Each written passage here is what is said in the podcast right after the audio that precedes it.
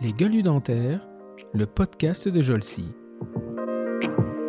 Je trouvais que ce métier était, je trouve que c'est un métier extraordinaire parce qu'il y a tout dans ce métier. Il y a, y a l'aspect gestuel, il y a l'aspect humain, il y a l'aspect euh, technique, il y a l'aspect scientifique. C'est un métier à multiples facettes et on voit bien d'ailleurs qu'à partir de ce métier, les gens font, font des, des professions et se projettent euh, dans la société de façon extrêmement diverse. Oh ben, tu sais, c'est, oui, mais ça a été chemin faisant, c'est-à-dire que euh, qu'est-ce que ça a été les facteurs déclenchants? Ça a été par exemple Charles de Tessière qui m'a fait adorer les dents. Je veux dire, euh, c'est pour ça que l'OCE pour moi est central. Euh, il a une qualité pédagogique, il avait une gentillesse, c'était c'était un, un équilibre dans la pédagogie qui était très très rassurant.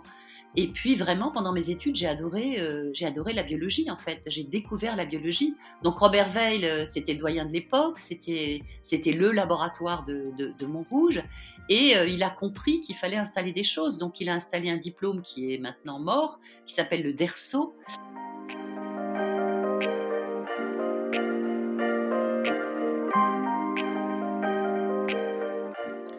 Bonjour et bienvenue pour ce nouvel épisode des Gueules du Dentaire, le podcast de la société Jolsi.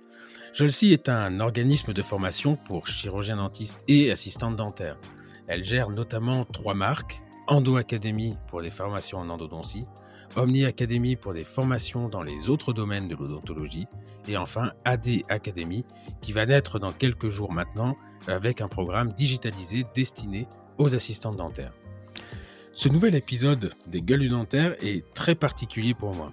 Il y a quelques semaines, je recevais Pierre Machetou et je parlais de sponsor. Un sponsor, c'est euh, une personne euh, ou des personnes qui, qui est ou sont à l'origine d'un changement de vie professionnelle, essentiellement parce qu'un jour, il ou elle a cru en vous. À titre personnel, je reconnais trois sponsors en particulier. Pierre Machetou, bien évidemment, Tony Smith, qui est un Britannique et qui est maintenant à la retraite, et une femme. Une femme qui, quand vous la rencontrez, ne peut pas vous laisser de marbre. Intrigante, maligne, déstabilisante, mais surtout très inspirante. La première fois que je l'ai rencontrée, en 2003, c'était dans son laboratoire rue des Cordeliers et elle me présentait une souris par la queue. Elle fut la personne à ce moment-là qui m'a littéralement retourné la tête. De mécano, où je pensais naïvement avoir touché l'excellence, elle a fait un reset dans mon cerveau et m'a montré comment on pouvait réfléchir différemment. Elle a été endodontiste, mais elle est surtout biologiste. Elle a parcouru le monde entier pour parler de biologie, de vitamine D, de MSX2 et de plein d'autres choses. Elle a collaboré à la création d'une unité INSERM d'odontologie et elle est actuellement doyenne de la faculté de Garancière, juste au moment de la fusion. Une femme incroyable et qui déteste quand on la présente comme cela. Mais je n'ai pas trouvé d'autre mot. On l'adore ou pas. Comme toutes ces personnes géniales au vrai sens du terme, elle est souvent incomprise et j'espère sincèrement que ce podcast vous aidera à mieux comprendre son cheminement intellectuel qui, je l'avoue, n'est pas simple. Encore une fois, c'est un moment très particulier, voire émouvant pour moi, et je sais qu'elle n'est pas du tout à l'aise pour cet exercice. J'ai l'immense plaisir de recevoir cette semaine le professeur Ariane Berdal. Bonjour Ariane. Bonjour Stéphane. Merci infiniment d'être là. Euh, on a eu des petits problèmes de connexion, mais on a fini par euh, résoudre ce problème. Et je sais que tu as beaucoup hésité pour venir, et pour différentes raisons. Et je te remercie d'être là, car comme je l'ai expliqué dans cette introduction, c'est un moment un petit peu particulier pour moi. Alors, avant de, rentrer un peu dans la discussion qui peut durer, parce qu'on se connaît très très bien et on sait que quand ça commence, on n'est pas sûr que ça finisse. Eh bien, euh, est-ce que tu peux te présenter à titre personnel en nous disant uniquement ce que tu as envie de dire? Oh là là, c'est une longue histoire.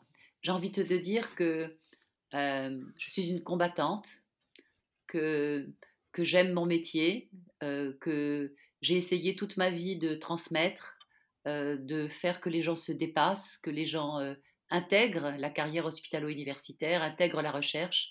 Et donc, en fait, euh, je, pense toujours à, l'avenir. C'est peut-être cela qui déstabilise les gens, c'est que je projette les gens sur euh, quelques années. Je me rappelle souvent quand, un jeune arrive dans mon bureau et que finalement je lui parle une heure, deux heures, et qu'il ressort effectivement la tête un peu transformée parce que je, lui ai raconté un petit peu toutes les étapes de sa vie et que ça n'a pas encore une forme définie. Donc je suis quelqu'un qui euh, est toujours dans le projet. Donc si j'avais un seul mot à dire, je dirais que je pense que jusqu'à la fin de mes jours, je serai une femme du projet. Je le confirme. Et d'ailleurs, projet d'ailleurs, que euh, tout le monde, alors les, gens qui t'aiment bien, les, les détracteurs, etc., mais tout le monde reconnaît que tu as un don particulier pour les euh, rédiger. Et ce qui est assez intéressant, et on en reparlera tout à l'heure, c'est que quand on se parle, on ne sait pas où ça va, jusqu'au moment où tu te mets sur une feuille, que tu commences à écrire, et là, en fait, c'est euh, hallucinant. C'est hallucinant parce que on dit toujours ce qui se conçoit bien s'énonce clairement. il y a des gens qui l'expriment par la parole et d'autres qui l'expriment par, par l'écriture. Et personnellement, je, me souviens, moi, d'une présentation où tu présentais le laboratoire sur une évaluation quinquennale où pendant des semaines, on prépare ça. On ne sait pas du tout où ça va aller. Et là, tu te retrouves avec 10 minutes et 10 diapos devant un panel d'internationaux et tu présentes les choses d'une limpidité qui est assez déconcertante. Et j'avais trouvé ça à titre personnel chez Pierre Machetou d'ailleurs, qui était capable de, redonner avec des mots simples des choses très compliquées. Est-ce que tu sais d'où ça te vient ça en fait? Je pense qu'on a ça en commun Stéphane, qu'on est tous les deux des dyslexiques. Euh, la dyslexie, je l'ai hérité, euh, c'est familial en général. Et donc, euh, ça donne des gens qu'on appelle des créatifs, c'est-à-dire qu'on a une déstabilisation interne. C'est une structure qui est, je ne sais pas, on confond la gauche et la droite. Il m'a fallu, par exemple, à Garancière, 10 ans pour reconnaître l'amphia et l'amphibé. Et j'ai enfin reconnu l'amphibé quand ils ont mis des sièges bleus. Donc, ça paraît incroyable aux gens parce qu'ils voient quelqu'un bon, qui, a une certaine stature, qui maîtrise tout et qui se laisse déstabiliser pour, euh, pour des choses aussi euh, petites, aussi simples. Euh, on peut en témoigner ce matin de la difficulté de connexion que, j'ai eue. donc en fait, ça me donne une, situation un petit peu d'instabilité, mais de créativité. Je, reprendrai un terme de Boris Vian qui disait Bon, ben écoutez, moi je suis content, je suis créatif, et, donc les gens ne me comprendront pas parfois, et tant pis, c'est ça un créatif. Donc je pense que cette créativité vient d'une déstabilisation un petit peu structurelle. Et euh, donc cette déstabilisation est un défaut, a priori, mais c'est aussi une qualité parce qu'il y a des choses que... Pas parce qu'on voit les choses autrement. C'est-à-dire que finalement, le, le, monde, certains éléments du, d'un sujet, d'une question, euh, apparaissent euh, très organisés, très structurés, à, certains et, à d'autres, ils paraissent en fait, euh, comme moi par exemple, je vais voir un des éléments euh, qui va permettre d'expliquer l'ensemble, euh, mais c'est la proportion en quelque sorte de, cet élément qui est différent. Et donc en fait, je pense que cette créativité vient d'un défaut structurel qui est la dyslexie. Ah oui, c'est tout à fait, mais bon, on se reconnaît, on se reconnaît par...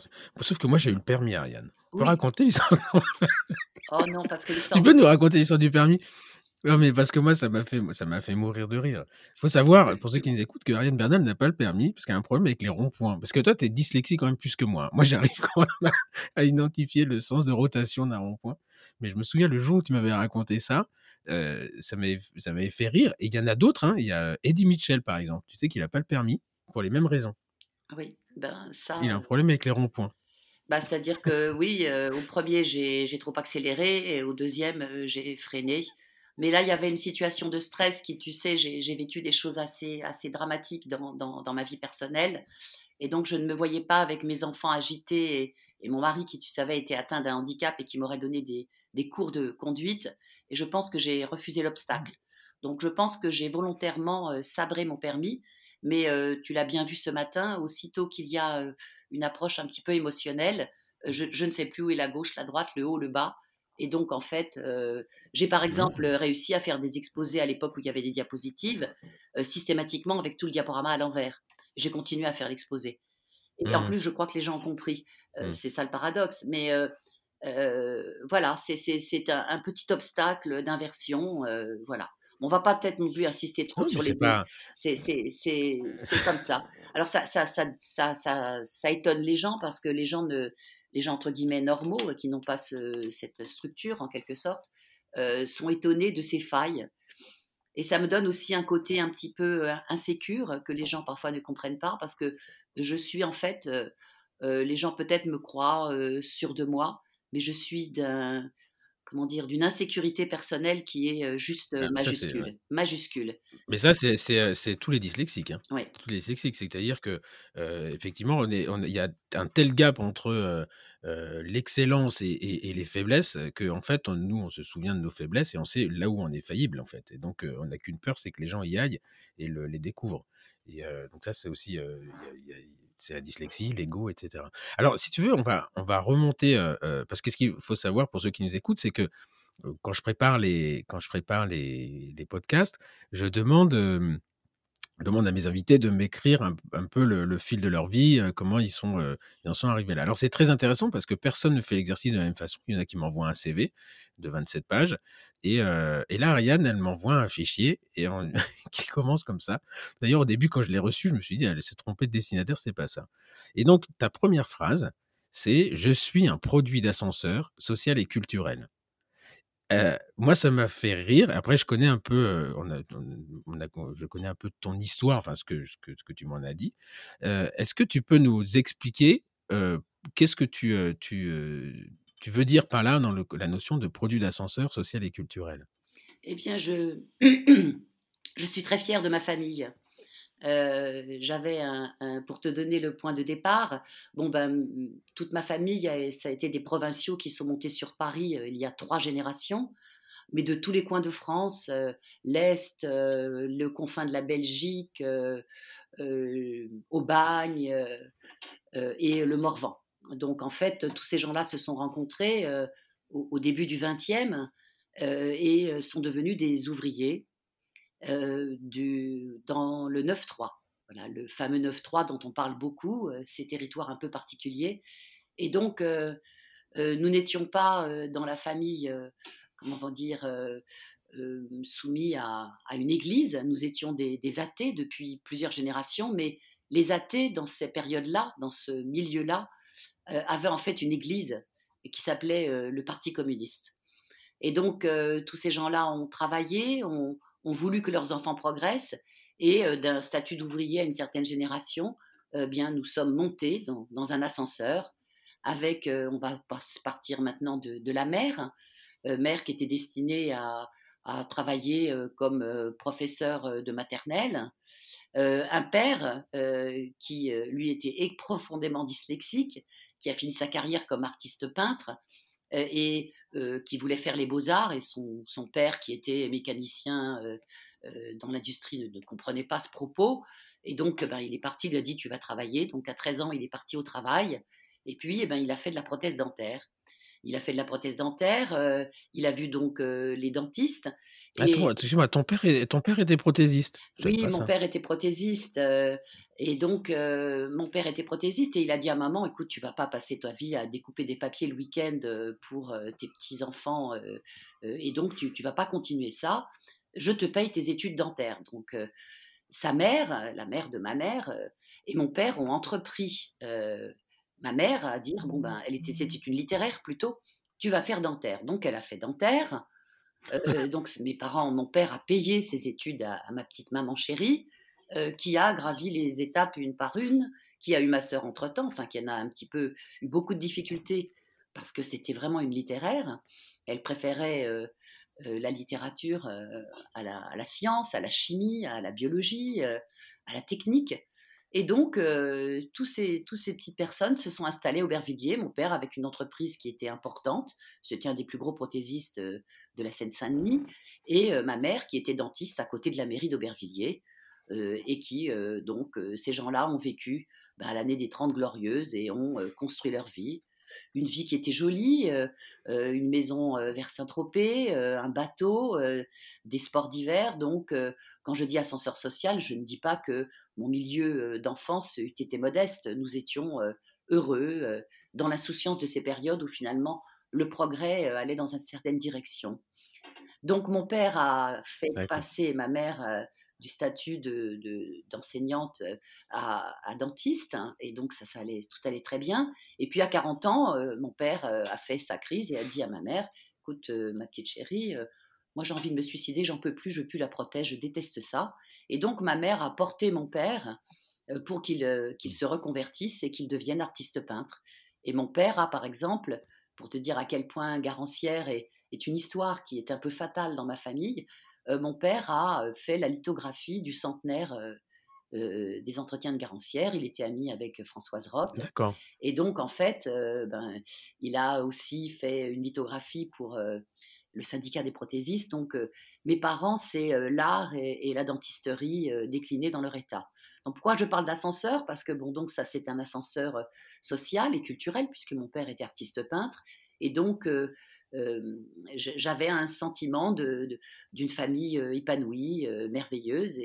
Et, donc, moi, je voulais être une, artiste, je voulais faire du théâtre et de la musique. Même j'ai hésité avec l'architecture, donc j'avais pas sortir du bac une idée précise de, mon format. Et donc, mes parents m'ont dit, bah, écoute, fais dentaire pour faire un peu travail et, un métier. Donc, je me suis dit, après tout, j'ai choisi. Donc, j'ai fait médecine très facilement, hein, parce que, comme je te dis, les dyslexiques sont paradoxaux. J'étais quand même quatrième primante à Saint-Antoine. j'ai travaillé comme une malade et, finalement, je me suis aperçue que les concours étaient quelque chose qui m'allait assez bien. J'aime bien justement cette, cette tension un peu de, de la compétition. Et, donc, et, là, à ce moment-là, excuse-moi, pourquoi, pourquoi tu, tu, choisis dentaire plutôt que médecine? Parce que finalement, tu passes le concours au la main. Ouais. Est-ce que qu'est-ce qui fait alors tu mets moi dans ton CV tu m'as mis bah vous faites au début je voulais être faire du piano ou du théâtre et puis finalement je fais dentaire au lieu de médecine. Qu'est-ce qui fait qu'à ce moment-là tu choisis dentaire? Parce que tu connais avec ta maman ou ou parce que bah, tu dis ça va être court et puis après je ferai autre chose pour, pour les deux, bah, tu, as, tu as dit les deux raisons, c'est-à-dire que je trouvais que ce métier était, je trouve que c'est un métier extraordinaire parce qu'il y a tout dans ce métier, il y a, y a l'aspect gestuel, il y a l'aspect humain, il y a l'aspect technique, il y a l'aspect scientifique, c'est un métier à multiples facettes et on voit bien d'ailleurs qu'à partir de ce métier, les gens font, font des professions et se projettent dans la société de façon extrêmement diverse. Donc je trouve que c'est un métier extraordinaire. Donc j'en avais une, une, opinion extrêmement positive. Et puis ma petite maman euh, était quelqu'un d'étonnant. Elle était un peu un, chercheur. Elle a posé des, implants, des implants de, dinosaures, hein, des implants aiguilles qu'on ne fait plus aujourd'hui. Je verrai toute ma vie euh, le soir ma mère se euh, répéter les exercices pour faire les implants le lendemain chez ses patients. Euh, sur, euh, sur, sur euh, modèle, sur squelette. Quoi. Et donc, je la vois encore en train de répéter. Et elle m'a montré aussi ses cas cliniques qui c'était d'une naïveté extraordinaire, puisqu'il faisait des rétroalvéolaires à chaque pose de, de l'implant. Et elle n'a jamais fait d'erreur anatomique. Et il y a encore des implants de ma petite maman qui tiennent en bouche. Donc, évidemment, ce n'était pas la bonne méthode. Après, c'était la technique de Bradmark. Mais je trouve que maman me montrait du métier ce côté évolutif, ce côté un peu chercheur, ce côté euh, euh, à toujours se mettre à jour. Et donc j'ai vu ma maman très studieuse et sans doute elle m'a inspirée. Donc j'avais une opinion extrêmement positive de ce métier.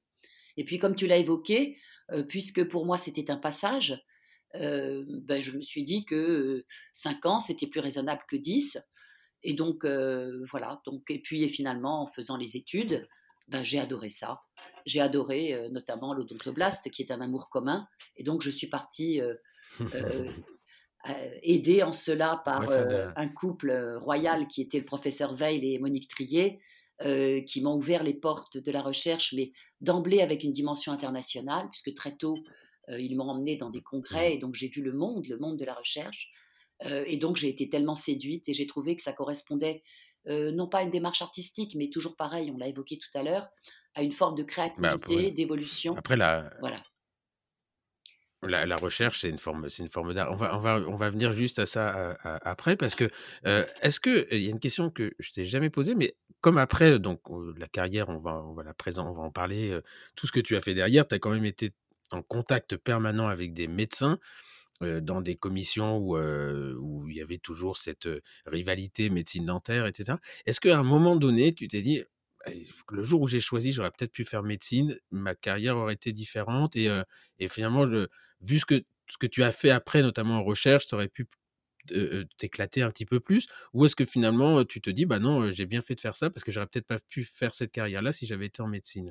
Alors, je pense que dans ma vie, j'ai eu deux, deux éléments. Donc, ce choix qui a fait que je n'ai pas fait médecine. Et je pense que ça a été un handicap handicap dans le sens que euh, notre profession, il y a 30 ans, euh, surtout au niveau hospitalo-universitaire, mais globalement, n'avait pas le niveau qu'il a aujourd'hui. donc en fait, ce n'était pas un handicap, c'était s'intéresser à une discipline qui était très jeune.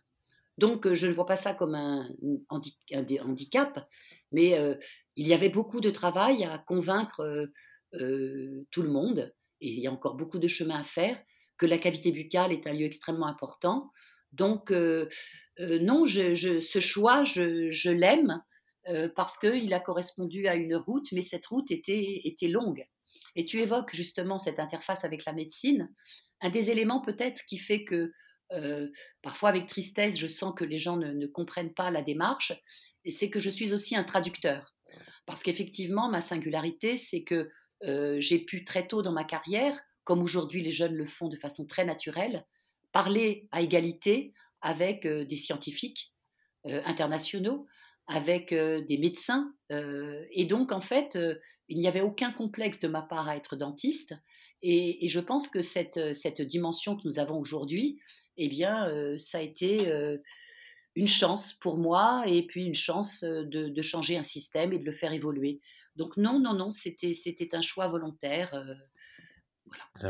Oui, non, mais on peut avoir un choix volontaire à un moment T, puis après se dire, bah, ça aurait été peut-être plus simple si j'avais fait, voilà. Mais c'est voilà, c'était une question qui me vient en, t'écoutant.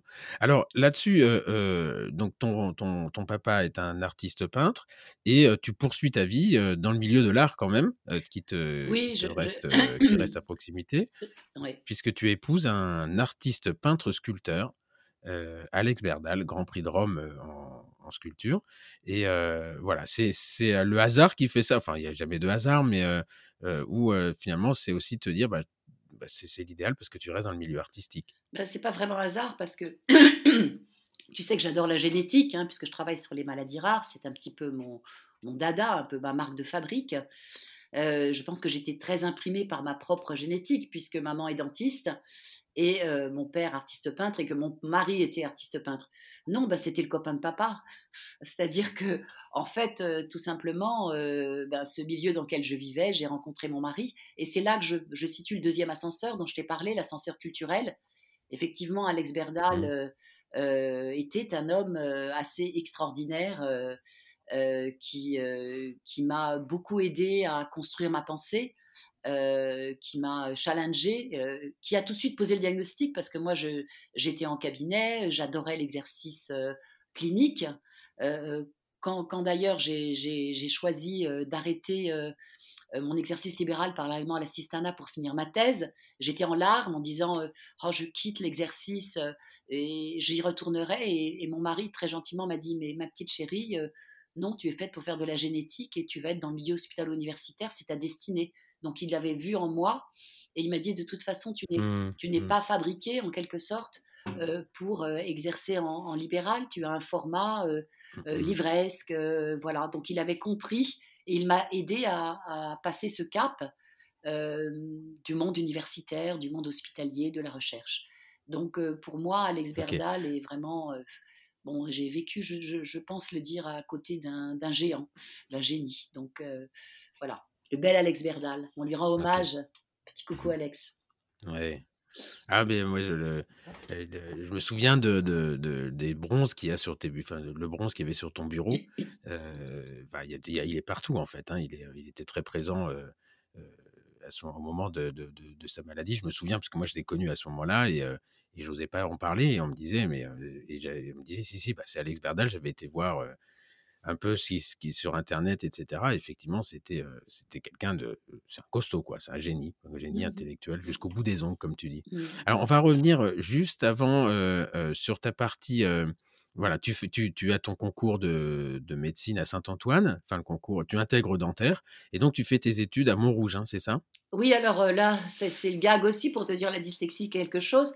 Mes parents tenaient absolument, tu as compris qu'ils étaient reliés un peu euh, intellectuellement à Garancière. Et mes parents m'ont dit euh, choisis euh, une, fac de médecine où tu iras à Garancière. Donc j'ai regardé le tableau, mmh. j'ai bien épluché et j'ai donc choisi Saint-Antoine pour faire mes études à Garancière. Sauf que je m'étais trompée de ligne et que je me suis retrouvée à la rentrée à Montrouge.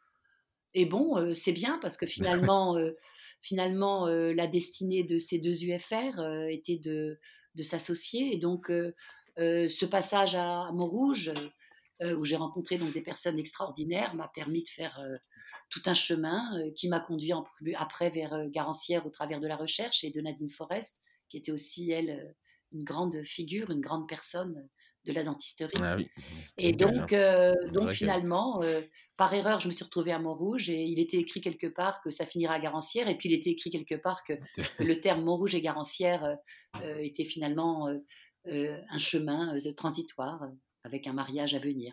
Ok.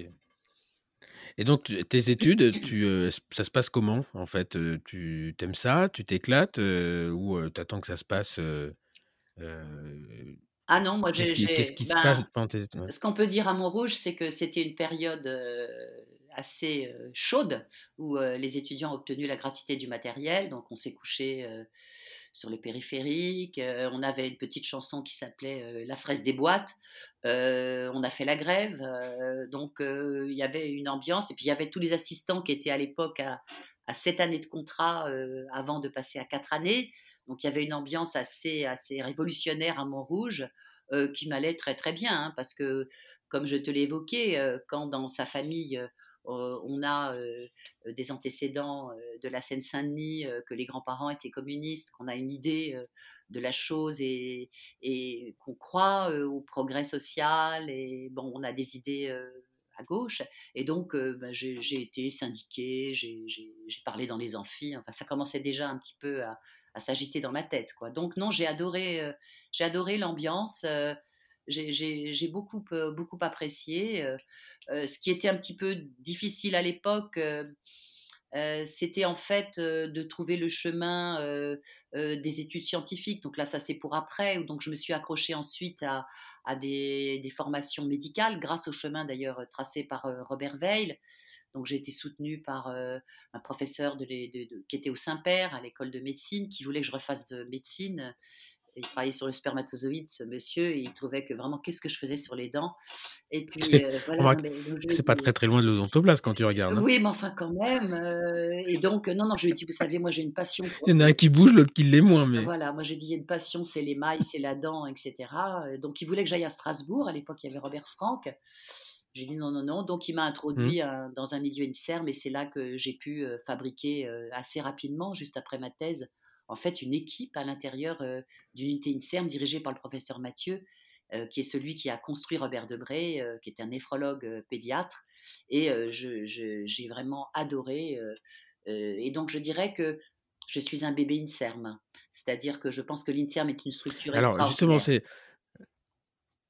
D'accord. Alors là, on est, on est sur ta phase formation initiale. Bon, tu fais la, révolution.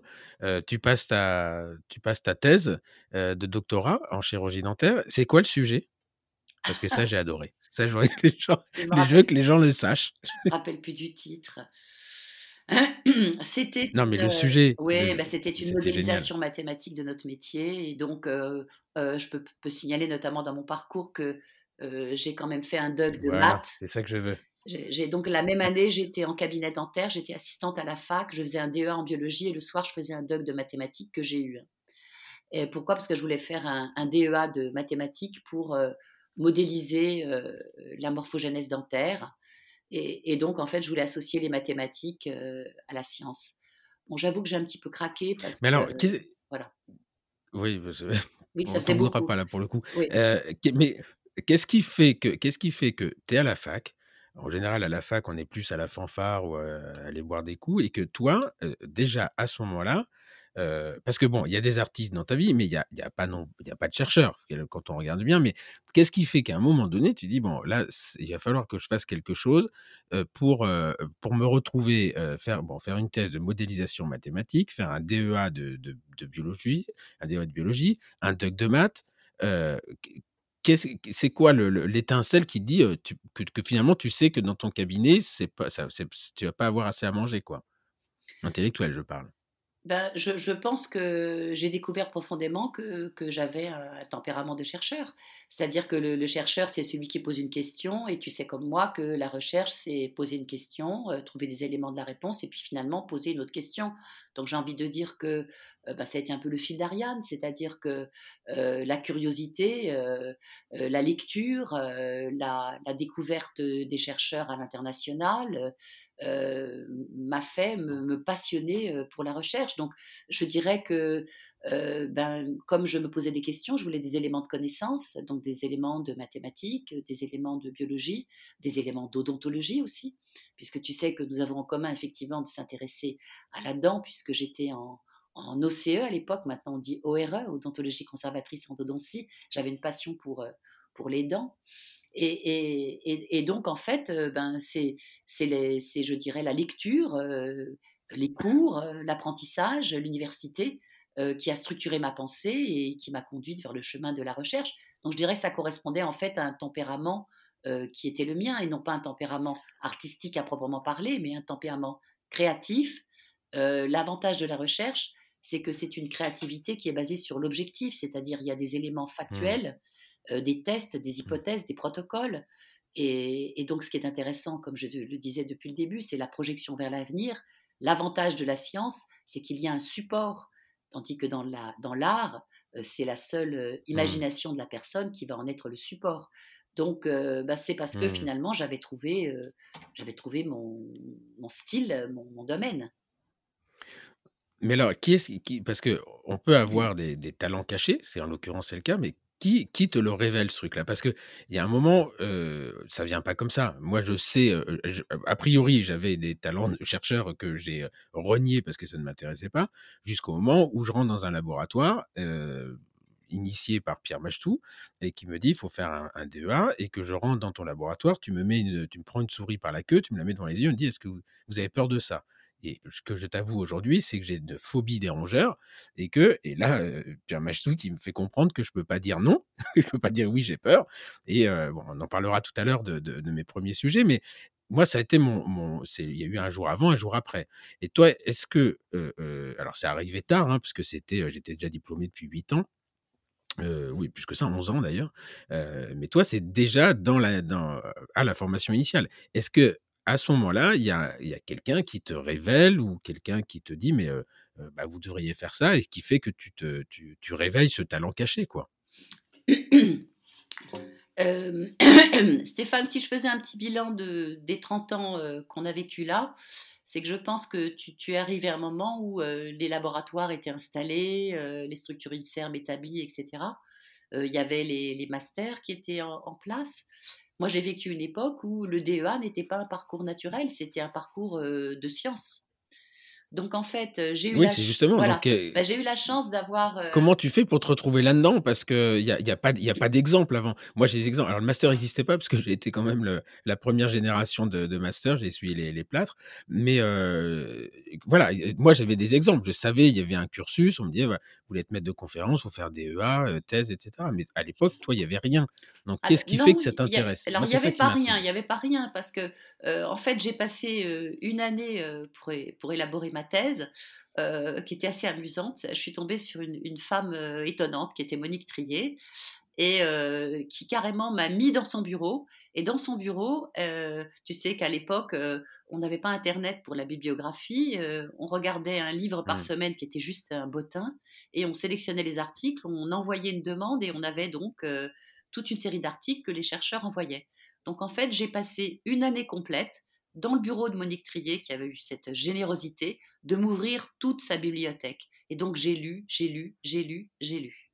Et puis il y avait Robert Veil qui avait une Oui, stature mais extraordinaire. Ariane, on n'arrive pas là par hasard. T'arrives pas chez Monique Trier par hasard. Monique Trier, elle avait euh, de- des promos de 200 tous les ans et, euh, et toi, tu arrives dans son bureau. Donc, euh, il y, a, il y, a, il y a quelque chose qui fait que. euh, euh, moi, c'est ce que me disait euh, Willy Perto l'autre jour en disant je, lui- je lui dis, ben, j'ai eu la chance de te rencontrer. Il me dit écoute, j'ai rencontré euh, 20 000 personnes dans ma vie et il n'y en a que un qui a fait ton parcours. Donc, tu n'arrives pas chez Monique Trier. Monique Trier, elle te sélectionne pas par hasard. C'est qu'il y a quelque chose.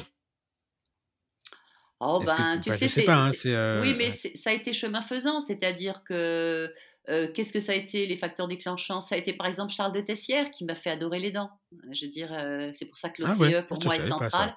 il a une qualité pédagogique, il avait une gentillesse. C'était, c'était un, un équilibre dans la pédagogie qui était très très rassurant.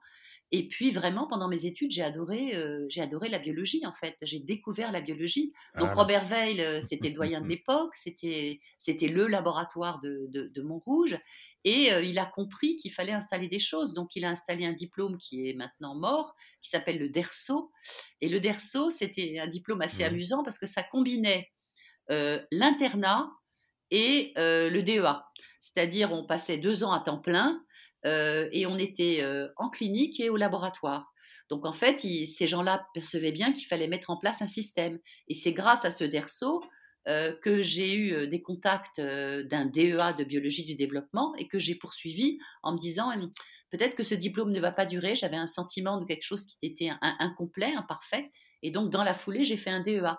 Donc, je dirais que c'est le chemin du laboratoire de Robert Veil et l'extrême gentillesse, générosité, l'ouverture d'esprit de Monique euh, qui m'ont fait euh, m'accrocher à cette science que j'ai trouvée passionnante. Donc en fait, euh, ils ont vu quelqu'un de très passionné. Quand j'ai soutenu ma thèse, c'était très drôle. Robert Veil a dit à mes parents bah, écoutez, il y en a qui se droguent. Votre fille, elle fait un modèle mathématique de la dentisterie. Donc effectivement, il s'était aperçu, tous ces gens-là, que, que, j'avais besoin de connaissances. Donc j'avais une soif de connaissances qui était juste inextinguible. donc ben, j'ai pris tout ce qui passait par là. Et c'est grâce au chemin euh, je dirais, au pré-chemin de l'époque, euh, que j'ai pu embarquer sur un DEA mmh. et puis euh, trouver le chemin d'une unité INSERM. Et, et, donc, en fait, ça a été des, rencontres à chaque étape, mais c'est vrai que le modèle, les modèles n'étaient pas aussi clairs qu'ils le sont aujourd'hui. Il n'y avait pas l'internat, il n'y avait pas l'année recherche, etc.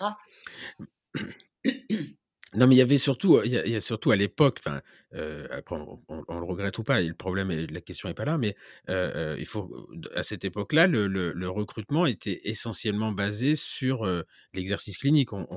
Il y avait peu de les parties fondamentales ou le recrutement sur la recherche, etc. Il est venu au fil de l'eau, plus pour se rapprocher des études médicales, parce que la recherche en odontologie, ça on en reparlera un petit peu plus tout à l'heure, c'est mise, mise en place, puisque toi, au moment où tu y es, finalement, il y a qui sur le paysage, le paysage de la recherche dans les années 80, quand toi tu émerges à ce niveau-là?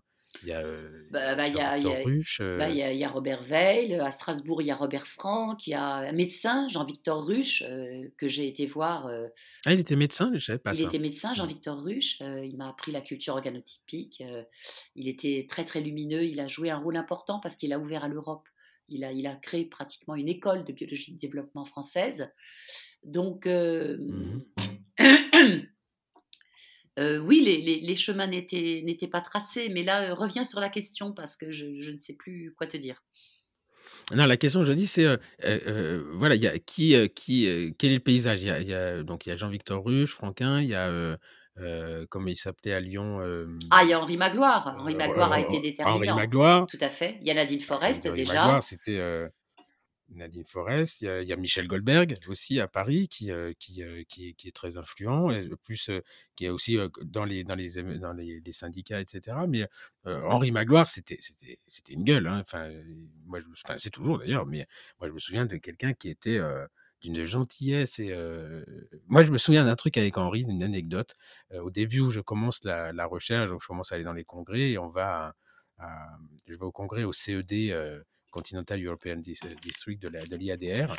Et là, il y avait, je, découvre Henri Magloire, donc je me présente, etc. Il me dit, ah, je sais, vous travaillez sur le l'odontoblast avec Ariane Berdal, etc. Et à ce moment-là, il y a un Japonais qui vient le voir et qui lui explique qu'il dort avec son papier sur les patch clamps au-dessus de son lit. Et donc, Henri, très sérieux, qui dit Oh, bah c'est un honneur. Et là, il se retourne vers moi et me dit Il y a quand même des gens curieux. Hein. C'est-à-dire que les Japonais, euh, parce que les patch clamps, bon, on va pas rentrer dans le détail, mais c'est vrai que c'était, il était à l'origine du patch clamp sur le Dentoblast. Euh, et euh, le Japonais avait été tellement. subjugué par ça, qu'il s'était accroché le papier, comme nous on met des crucifixes au-dessus du lit, et ben lui il s'était mis le papier d'Henri Magloire. Et là je revois Henri, qui me dit, il y a quand même des gens curieux sur Terre. Voilà. Et puis après, on a, on a parlé cuisine, bouffe, parce que c'est un, gros amateur. Euh, euh, il paraît que dans son laboratoire à Lyon, il faisait très très bien la cuisine euh, quand il y avait des réunions d'équipe. Enfin voilà. Donc là, ça fait partie. ça, c'est le, c'est ton paysage à toi en fait. À ce oui, mais hein, Henri Magloire, tu vois, par exemple, Henri Magloire, quand il est devenu doyen, moi j'avais donc une équipe qui était quand même très nucléaire. Hein. On était à Robert Debré, j'avais deux, trois étudiants, j'avais Dominique Auton qui a été la personne que, m'a accordé Henri Mathieu, donc j'avais un support technique, donc j'ai eu une équipe après ma thèse. Juste après ma thèse, c'était juste surréaliste d'être si jeune, quoi.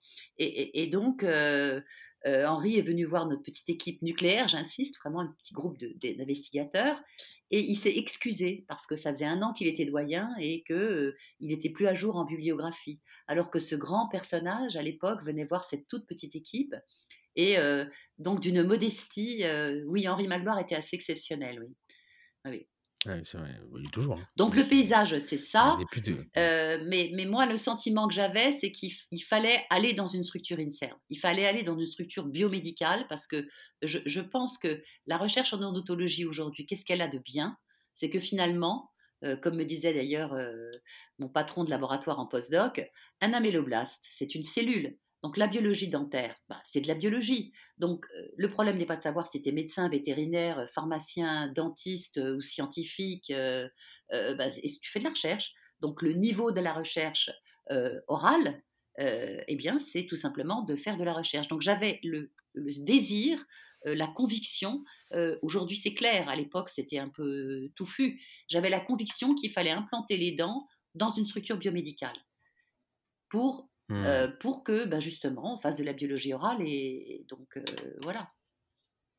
Ok. Donc là, tu es, euh, es toute jeune, tu as ton DEA et donc tu décides de partir sur une thèse. Mais là, tu, tu n'es pas au laboratoire à Montrouge. Tu es parti à Robert Debré déjà, c'est ça? Alors, je suis partie dans l'unité INSERM qui à l'époque était au Vésinet, c'était très joli, dans un grand parc, et qui après était à Robert Debré. Et oui, effectivement, donc là, deuxième rencontre, euh, un laboratoire de recherche, un laboratoire où on faisait de la biologie moléculaire, euh, à une époque où on n'en faisait pas trop. enfin, mmh, si, mmh. l'ADN complémentaire amélogénie de 1983, Californie, à Los Angeles, Malcolm Sneed, Harold Slavkin qui étaient pour moi des, temples. Et donc, tu me dis quel modèle euh, J'ai envie de te dire que les modèles, pour moi, ont été très rapides. C'était des modèles internationaux, grâce à cette émission très rapide où on allait dans les congrès deux fois par an avec euh, Monique euh, Trier et Robert Veil. Et donc, moi, j'avais déjà une, dimension de la recherche, non pas au niveau national, mais je savais ce qu'on ce devait faire à un certain niveau. Mmh. Et donc, ce niveau-là, je l'ai retrouvé dans une équipe INSERM où il travaillait sur la vitamine D, il faisait de la biologie moléculaire. Donc j'ai pu me mettre en fait euh, très jeune à, ben, à un niveau euh, euh, d'études des ARN, etc. donc et, j'arrivais bien puisque comme il travaillait sur la vitamine D et la minéralisation et qu'il ne connaissait pas les dents et que moi grâce à, mon expérience sur Montrouge, ben, j'avais une compétence sur la biologie dentaire, et eh ben c'était très facile de faire une thèse. Donc très rapidement, je me suis développée. Donc ils avaient dans, le laboratoire découvert des protéines qui lient le calcium. Donc, ils ont d'abord découvert la protéine, après, ils ont cloné l'ADN complémentaire, c'est-à-dire ils ont trouvé l'ARN messager qui correspondait. À l'époque, on allait de la protéine jusqu'au gène, puis après, ils ont étudié le gène. Et donc, on était à toute une bande de jeunes, avec certains qui faisaient que de la biologie moléculaire, du séquençage, d'autres qui faisaient, comme moi, une approche de physiopathologie, basée sur l'histologie, sur l'imagerie, sur des études expérimentales. Et puis, donc, comme ça, j'avais pu travailler sur un certain niveau scientifique sur la dent grâce à cette équipe INSERM. Et du coup, je parlais à part égale avec des collègues au niveau international qui trouvaient très sympa cette petite Française qui avait un niveau de, biologie moléculaire sur les dents par la vitamine D, sujet qui n'était pas très développé. Au niveau international. Et donc, j'ai eu des interactions. je suis partie au Canada faire un, un postdoc chez Antonio Nancy à Montréal. Je voulais mmh continuer et là encore une fois, euh, la vie c'est comme ça. Euh, on me proposait de, rester, euh, je dirais en Amérique du Nord, plutôt au Canada, mais j'étais partie pour faire un mmh deuxième postdoctorat à Los Angeles chez Slavkin, qui pour moi était le temple de la génétique dentaire. Et là, ben, il y a des choix de vie comme ça. Mon mari m'a dit, écoute, c'est pas compliqué, tu restes aux États-Unis, très bien, mais moi je ne viens pas. Donc en fait, c'était soit divorcer, s'installer aux États-Unis, soit mmh. revenir en France. De plus, j'avais un poste qui m'attendait. Donc là, deuxième, c'est pareil, choisir médecine ou choisir dentaire. J'ai choisi à 30 ans de ne pas partir en Amérique du Nord. Il est évident que le niveau de financement que j'aurais eu et la carrière scientifique aurait été plus facile. Contrairement à ce qu'on dit, c'est très compétitif. C'est différent, je pense. Oui, mais enfin, quand même. Il y avait, plus facile, je ne suis pas sûr. Hein, si, parce que, comment te dire, quand on a un certain, comme tu dis, quand on sait écrire des dossiers, qu'on a un niveau de compétition qui, à l'époque, mmh. j'avais la chance d'avoir cette possibilité, bon, ben, on peut réussir aux États-Unis. Mais effectivement, c'est dur. Mais bon, mmh. c'est dur, mais c'est dur de publier, c'est dur de faire de la recherche. Donc, quand je compare le, parcours de mes collègues, mes amies américaines, puisqu'on a un petit club de, mmh. femmes extrêmement actifs euh, dans le domaine de la dent euh, qui est euh, international, le niveau de financement en, recherche dentaire n'a rien à voir. C'est un facteur 10 à peu près, 10 ou même 50. Oui, alors, mais ça, on en a déjà discuté. Seule la grosse différence, quand même, c'est que eux, ils financent leur salaire hein, dans, les, dans, les, dans les levées de fonds. nous, on est, enfin, en France, on est statutaire au niveau de la recherche, donc on va chercher des fonds. Donc, c'est un petit peu différent. Mais effectivement, c'est il y a beaucoup plus d'investissements, euh, beaucoup plus d'investissements en Amérique du Nord. Euh, inversement, ils sont beaucoup plus. Euh, ça, c'est toi qui me l'avais dit. Il m'a dit en fait, on a une chance nous, c'est que on, peut échouer sur des appels d'offres, mais on ne remet pas en cause notre notre salaire mensuel. Donc c'est quand même un, confort, un confort de vie. Moi, je me souviens quand même être allé à, à, Boston chez George Wang, qui travaillait, qui a mis en évidence les, qui était le premier à parler des, des cellules souches de la papille mmh. apicale. Et je me souviens quand on, on, rentre dans le laboratoire, il y avait, un grand, grand couloir. Et, et je lui disais, c'est impressionnant. Il me dit, oui, mais tu sais, Trois, tous, les, tous les quatre ans, je remets ma tête sur le bio et je remets leur tête sur le bio. C'est-à-dire que lui, tous les quatre ans, il fallait qu'il retrouve de l'argent pour payer les salaires de toute cette équipe. Il me dit, moi, demain, je ne peux pas j'arrive pas à lever un fonds et ben, tout le monde est au chômage. Donc c'était quand même une sacrée. c'est différent. Alors effectivement, eux, ils vont, ils vont lever des 1, 2, 3 millions de dollars. Mais dans ces 3 millions de dollars, il y a déjà 2 millions pour aller payer tous les salaires. Il leur reste 1 million. Comme nous, il nous en resterait, il nous en resterait un million. Donc le système est un petit peu, un petit peu différent. mais ce qui fait aussi que c'est beaucoup plus agressif à l'étranger entre eux. Hein. Moi, je me souviens de Marie McDougall. non, pas Marie, Marie est adorable. comment s'appelle Rinda Souza moi, je me souviens à l'époque où elle n'avait pas sa, position en ténure, sa ténure, c'était compliqué quand même en congrès. Hein, C'est-à-dire qu'elle se, elle se défendait, enfin, toujours à essayer de montrer que c'était la meilleure parce que derrière, moi, je l'avais pas compris, tu me l'avais expliqué. Tu m'avais dit, bah oui, mais eux, ces gens-là, quand ils vont lever des fonds, ils lèvent pour les salaires des gens, donc ils sont obligés de se battre, quoi. Hein. Donc, c'est pour ça que je dis, c'est plus facile, je sais pas, différent, oui. Enfin, là, tu, parles d'un contexte historique aussi, c'est que la singularité en France, et ça c'est la médecine et la dentisterie, c'était pareil, c'est que la notion de jeune investigateur à l'époque n'était pas, n'était pas facile. C'est-à-dire qu'il y avait un côté un petit peu très respectueux, il fallait, il y avait le, le chef, le sous-chef, etc. Donc il y avait un côté très mandarinal dans l'organisation de la recherche et des universités qui était lourd. Moi, j'ai eu une chance incroyable dans, ce domaine, c'est qu'en fait, j'ai eu un petit laboratoire, enfin, qui est un laboratoire pharmaceutique français, le laboratoire Crinex, qui investissait sous forme de mécénat mes travaux sur la vitamine D. C'est-à-dire, en fait, je n'avais aucune, aucune prestation particulière à faire, et donc j'avais un petit budget récurrent.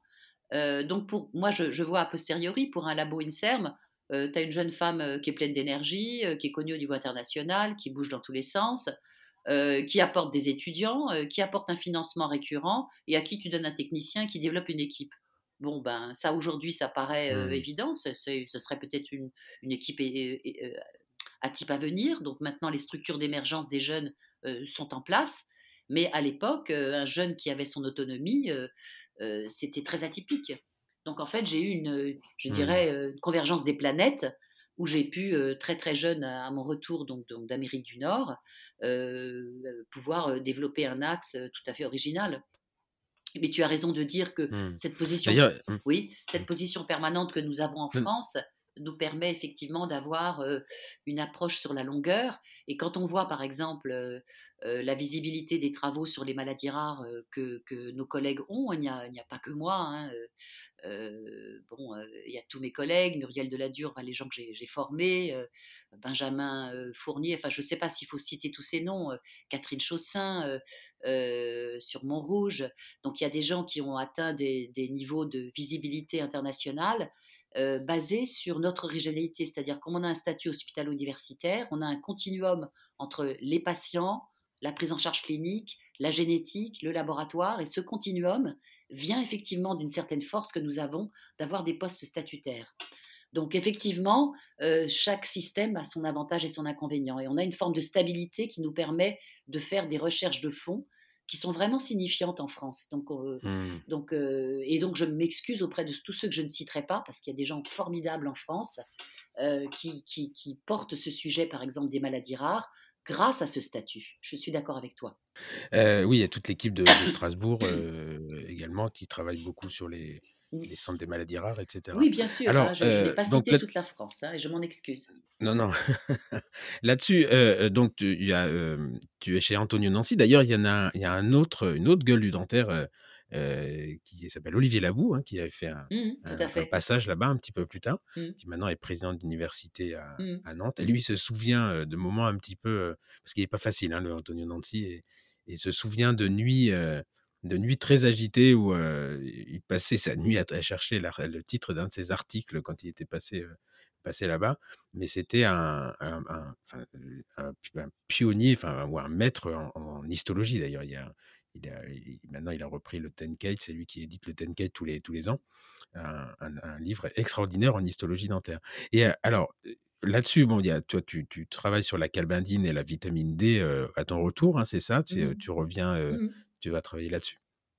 Et surtout, ce que peu de gens savent, alors les dentistes sont, on va voir la, la magie là-dedans, mais vous êtes à l'origine avec Dominique, qui a été ton, ton ingénieur, enfin qui est, mmh toujours ingénieur de recherche d'ailleurs, de la de l'histologie sur les tissus durs, parce qu'à l'époque ça se faisait très très peu. Oui, oui, notre singularité, ça on l'a hérité. Excuse-moi. Hein. On l'a hérité d'une chercheuse CNRS qui travaillait sur l'os et le cartilage, qui était donc Nicole Balmain et qui nous a appris effectivement une chose évidente, c'est que quand on torture un, tissu en le décalcifiant, on perd tout ce qu'il y a à l'intérieur. Donc on a beaucoup travaillé sur les, des, techniques un peu particulières qui nous ont permis de montrer des choses que les autres ne voyaient pas. Donc oui, on avait des petites performances techniques. Euh, voilà, donc. Euh, performance que nous, on a bien, bien exploité quand même derrière, parce que euh, c'est vrai que c'est des techniques, mais l'immunohistochimie de la dent, il n'y avait pas beaucoup qui en faisaient quand même à cette époque-là. Hein. Oui, et puis aussi, ce qu'on a surtout fait, c'est qu'on a microdisséqué les cellules dentaires de ce pauvre rat de la césive à croissance continue, c'est-à-dire que la chance qu'on a eue, à l'époque, faire de la biologie moléculaire, donc là je parle plus d'histologie, hein, mais euh, d'études euh, euh, avec des Northern blot, enfin de voir les ARN messagers, de voir les protéines, etc. C'était très difficile de, cultiver les germes dentaires et il y avait un problème de quantité de matériel, parce que maintenant c'est très drôle, quand tu as un étudiant au labo, ben, le kit bleu c'est pour faire des ARN, le kit rouge c'est pour faire de l'ADN. Mmh. Nous à l'époque c'était comme Pierre et Marie Curie, on faisait nos mmh. produits un par un, etc. Donc, euh, on a utilisé cette, euh, euh, cette, dent de, rat qui récapitule tout le développement de la dent bah, pour faire vraiment de la biochimie, de la biologie moléculaire sur les tissus minéralisés. Donc, des effets doses de mmh. la vitamine D, vraiment de l'étude de biochimie. et donc, notre deuxième point, ça a été de, de micro-disséquer sous loupe les cellules épithéliales, les cellules mésenchymateuses, donc de faire des, choses assez fines qui, qui étaient à l'époque extrêmement innovantes. Alors, c'est plus pour les, gens qui nous écoutent, qui sont pas, euh, qui sont euh, vraiment néophytes en recherche. En fait, ce qu'il faut savoir, c'est que pour comprendre la cicatrisation ou pour faire de l'ingénierie tissulaire, il faut comprendre le développement initial. Mmh et donc, on, l'embryologie. Et moi, je me souviens très bien à l'époque, j'ai dit pourquoi on coupe des embryons de 7 jours, 10 euh, jours, etc. Et, et là, l'intérêt d'utiliser l'incisive de rat et de, souris d'ailleurs, c'est que ce sont des, dents à, à croissance continue. C'est-à-dire que sur la même dent, dans la partie apicale, eh bien, on a les processus de l'odontogénèse euh, initiale euh, qui sont en permanence. C'est pour ça qu'on travaille, enfin, vous avez travaillé beaucoup sur, euh, sur l'incisive. alors c'est un intérêt, c'est un modèle, un modèle de recherche qui est très intéressant parce que ça évite d'aller chercher des embryons, mais ça aussi un, inconvénient, c'est qu'on peut pas faire de, on peut pas faire de. La, physiopathe est quand même très très limitée sur l'incisif parce que investiguer la physiologie de l'incisive, on est très vite dans un modèle qui est peu parlant. Euh, là, dans ces cas-là, on va aller sur la, sur la molaire. Donc voilà pourquoi on travaille beaucoup sur l'incisive de rat et l'incisive de souris, euh, notamment sur, quand on travaille sur la, la transgénèse. Alors, donc, tu as toute cette époque vitamine D, alors qui redevient à la mode maintenant, mais tu, voilà, sur, c'est là-dessus d'ailleurs que travaillera Vianney au départ. Il travaillait, a travaillé beaucoup sur la, vitamine D. Il a repris le dossier à la fin. Et à ce moment-là, toi, tu es déjà sur une autre thématique avec trois initiales et un chiffre qui ont euh, bercé ma, vie, qui ont bercé ma vie pendant une dizaine d'années, euh, les MSX, MSX2. Alors, est-ce que tu, et, ce, ce, sujet donc va venir un, un, gros tournant de ta, de ta carrière puisque tu étais maître de conférence à, à, Montrouge et donc tu es tu vas arriver à, à Garancière à ce moment-là sous l'impulsion de Nadine Forest et avec un projet mais énorme euh, alors, je pense que les gens qui vont nous écouter vont pas pouvoir en prendre l'ampleur, mais euh, c'était euh, les, les, MSX1 et MSX2, la souris transgénique, les collaborations avec, je ne sais plus comment il s'appelle. Institut Pasteur. Mmh. Benoît Robert. Pasteur, mais comment il s'appelait Benoît Robert. Oh, Benoît Robert. voilà. Alors, est-ce que tu peux nous, nous, expliquer à un moment donné comment ça tourne à ce moment-là? Parce que là, Nadine Forest va jouer un, un, rôle majeur, je pense, hein, si j'ai bien compris. Oui, alors, euh, en fait, il y a eu un petit malentendu que, que, je vais évoquer euh, avec euh, amusement. C'est-à-dire que à Montrouge, il s'était mis dans la tête qu'il faille que j'aille en, santé publique, en épidémiologie. Et donc, comme tu l'as mentionné, j'étais dans mon incisive à croissance continue. Bon, c'est bien de faire de la cuisine japonaise avec une incisive de rat, mais par rapport à la santé publique, c'est un petit peu court. Donc, j'ai eu une chance et une mmh. malchance, c'est-à-dire que J'étais programmée pour euh, être en santé publique et je ne me sentais pas à l'aise parce que j'aime pas les statistiques. Je, déteste, je comprends pas très bien les, statistiques. C'est peut-être la dyslexie qui fait ça, mais la dimension épidémiologique est quelque chose. C'est bien pour quelqu'un qui a fait un pour quelqu'un qui a fait un doc de maths, on va plus court que adoré ça. Oui, mais j'avais pas, non, j'avais pas, euh, j'avais pas de. J'aime bien la modélisation mathématique, mais je n'aime pas l'approche statistique. Euh, c'est pour moi, c'est une espèce de nébuleuse. Enfin, c'est une, donc je voulais pas. C'est une détestation qu'on partage. Hein, voilà. Donc la santé publique. Par contre, par contre, je ne remercierai jamais assez euh, cette immersion que j'ai eue euh, au collège de santé publique et, en fait à me reposer la question de me dire bon ben j'aime bien l'incisif de rat, j'adore les mécanismes fondamentaux, euh, la génétique moléculaire, etc. Mais finalement pour les patients qu'est-ce que qu'est-ce que ça fait? Qu'est-ce qui se passe? Et donc j'ai eu ce choc de me dire faire de la recherche fondamentale c'est bien, il faut faire une recherche fondamentale qui a un impact sur les patients. Et c'est en cela que finalement je suis passée de la vitamine D à la génétique elle-même. Comme j'avais fait un DEA de biologie du développement, je connaissais les mécanismes fondamentaux, comme il y avait des personnes comme Jean-Victor Ruche, Henri Magloire, qui avaient des réseaux européens avec une dimension très importante en Europe, par exemple Irma Teslev, enfin il y avait des grandes figures, Paul Sharp. Mmh. On avait donc, euh, mmh. quand on travaille sur la dent, on avait donc une culture biologie du développement très aiguisée. Donc il y avait deux axes, la minéralisation et la biologie du développement. Et donc à partir de là, j'ai infléchi le sujet sur la génétique elle-même, puisque finalement, euh, dans les maladies rares, euh, on va avoir euh, différentes catégories de maladies. Des maladies où il y a par exemple des dents absentes, donc là c'est les gènes du développement très précoce. Des maladies où on a des dents mal formées, amélogénèse, dentinogénèse imparfaite, où là ce sont des gènes tardifs qui interviennent. Et donc, euh, comme Nadine m'avait proposé de, rejoindre euh, leur laboratoire et que j'avais eu un coup de foudre pour un exposé de Paul Sharp sur les homéogènes euh, MSX, DLX, enfin toutes ces gènes du développement, j'ai transposé la régulation d'une hormone à la régulation par des facteurs génétiques pour pouvoir embrasser le sujet de la dent, mais l'étendre aussi au sujet de l'os puisque dans le laboratoire de Nadine, on faisait de l'os et que moi, je faisais de l'os aussi. Excuse-moi. Donc, en fait, on a étendu le concept de la vitamine des dents au départ à la régulation génétique de la dent et de l'os, de l'os alvéolaire qui est très singulier, et on a donc décliné ça sur l'impact des gènes du développement dans la régulation et la physiopathologie de la dent et de l'os. Donc on a en fait on a décliné ce thème tous ensemble et je me rappelle que j'avais pris trois mois de sabbatique. J'étais à l'époque encore à Robert Debré où j'ai lu, comme j'avais pu lire les maths dix ans avant, où j'ai lu avec passion les homéogènes. Il y, a des gènes extraordinaires, hein, conserver des plantes aux philosophes, qui organisent les plans corporels. Et donc je me suis inspirée de, ces lectures et j'ai construit des projets. et donc j'ai construit en fait le futur quinquennal de l'équipe INSERM et on a fait des choses extraordinaires, comme tu dis, avec Pasteur, avec Paul Sharp. Et donc on a découvert en fait que les gènes qui mmh.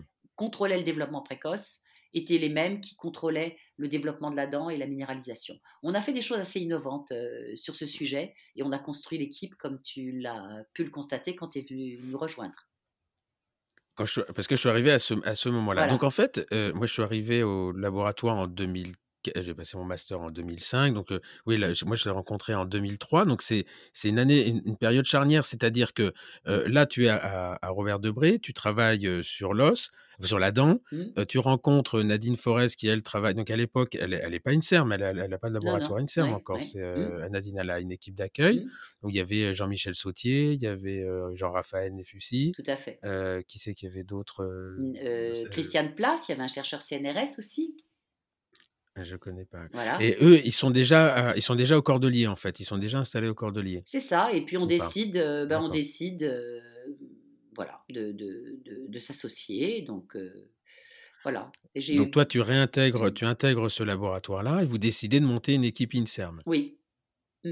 Et ben on décide d'appliquer. Alors, ce qui est intéressant, c'est voilà et à part le label INSERM et donc une certaine reconnaissance, quel, intérêt, quel intérêt tu trouves, quel intérêt y a-t-il à avoir un label INSERM? Alors que ce soit un label INSERM ou CNRS, on va parler de l'INSERM parce que c'est celui, que je connais le mieux puisque j'y ai vécu. Et quel est l'intérêt à ce moment-là d'accéder à ce label? Alors écoute, moi j'ai vécu ça justement euh, puisque j'étais dans une équipe INSERM euh, où euh, bon, j'avais le gîte et le couvert, hein, donc j'étais à Robert Debré, dans un certain monde, avec bon, une équipe à l'intérieur d'une unité. Et puis on est arrivé chez Nadine dans une équipe d'accueil. Et puis après on est redevenu INSERM. je peux te témoigner donc que j'ai vécu la chose et l'autre. ça change dans le sens que ça donne une ouverture, ça permet d'accueillir des chercheurs et c'est un peu un cercle vicieux pour mmh certaines équipes, parce qu'effectivement, il faut avoir un chercheur INSERM ou CNRS pour postuler pour devenir une équipe INSERM ou CNRS. Mais pour avoir un chercheur, il faut avoir déjà l'équipe. Donc tu vois, c'était un peu un truc. Nadine, elle tournait mmh, en rond depuis quelques années. C'est un cercle vicieux. Je pense que euh, l'INSERM est une structure euh, très aidante. Par exemple, quand on a eu l'équipe, moi j'ai eu la chance euh, d'avoir ce qu'avaient tous les jeunes directeurs donc, qui, qui venaient d'avoir une équipe créée on avait une semaine de formation à la direction. Euh, donc euh, avec euh, tous les éléments pour construire les projets, les problèmes d'hygiène et sécurité, le droit, dont, tout le côté managérial.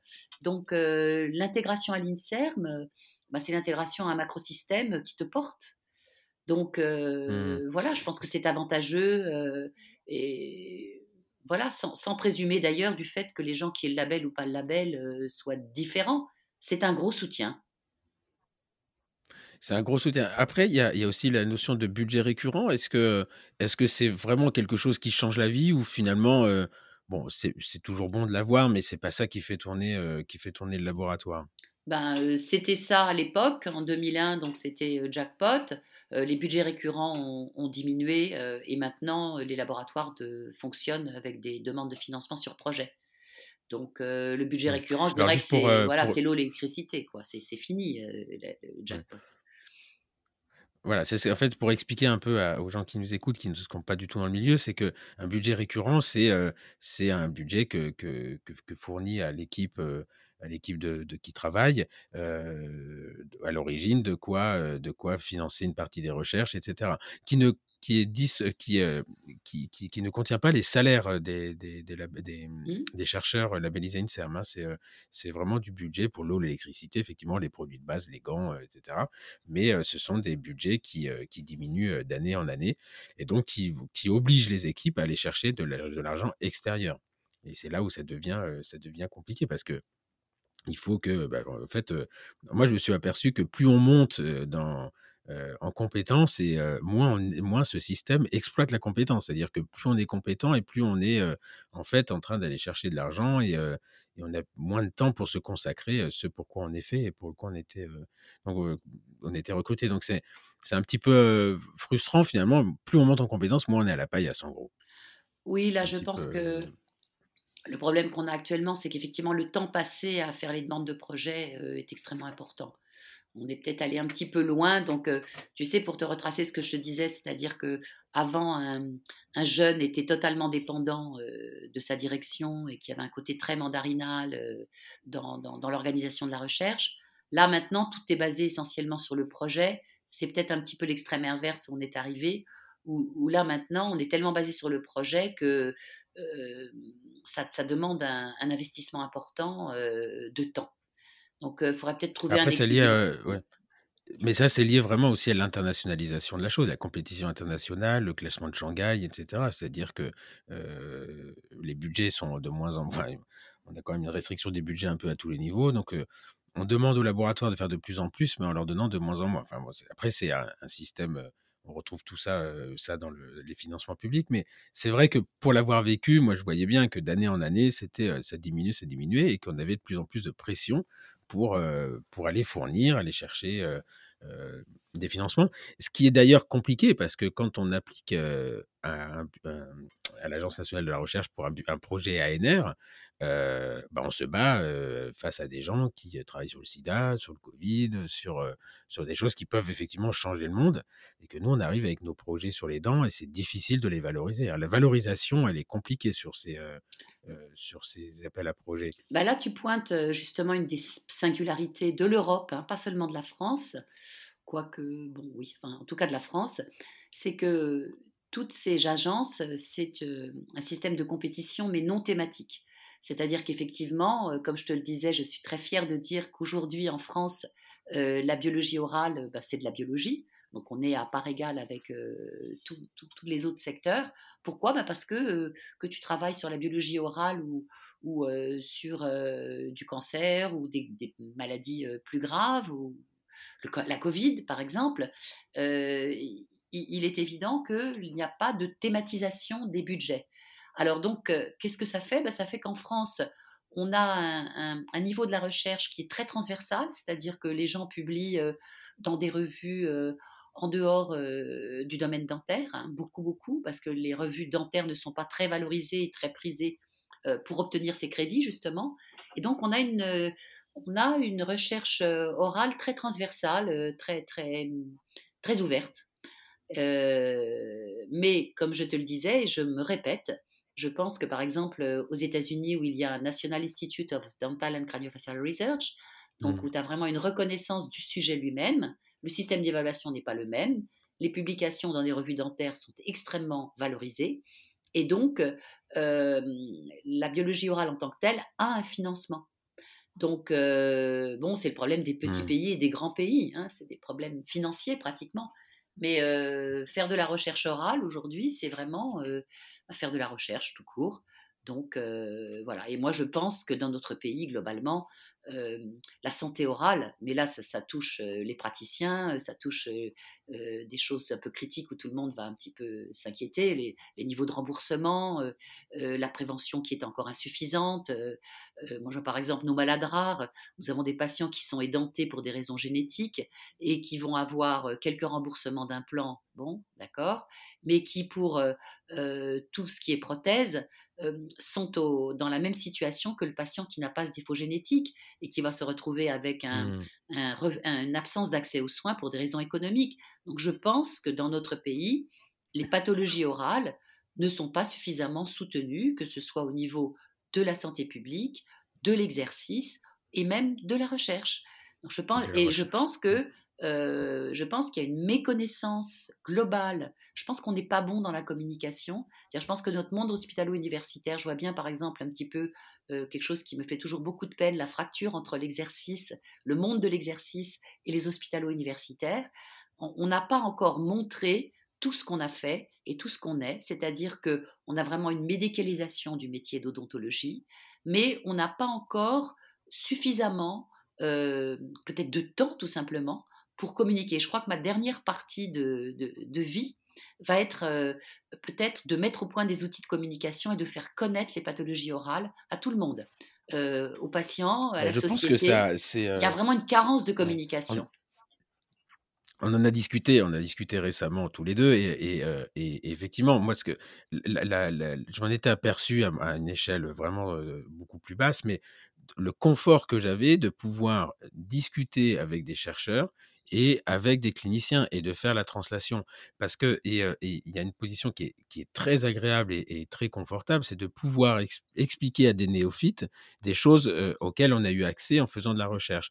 Et, et, je le disais dans mon introduction, en fait, le reset que tu as fait dans mon cerveau en 2003, c'est de me dire, bah, je repars à zéro, je veux comprendre la biologie. Et là où c'était magique, c'est que moi, j'avais cliniquement les moyens d'aller expliquer aux gens en quoi la biologie était intéressante. Parce que parler de biologie à un, praticien en ville, il va se dire mais moi bon ça m'intéresse pas, je m'en fous. Par contre, lui expliquer que en comprenant la biologie, on peut faire plus facilement du coiffage pulpaire ou de la pulpotomie, voire de la revitalisation, bah ça c'était génial. Et, en plus, on avait on, acquiert une visibilité de la, partie, de la part des cliniciens parce qu'on leur explique ce qu'on fait dans les laboratoires. Donc ce côté translationnel, alors qui est très à la mode, mais ce côté translationnel, il est, il est, il est hyper confortable. Alors, on sait que j'ai toujours su que je ne serais jamais un chercheur génial, que j'aurais jamais les grands prix, les trucs, les machins. Je me suis éclaté à faire ce que j'ai fait.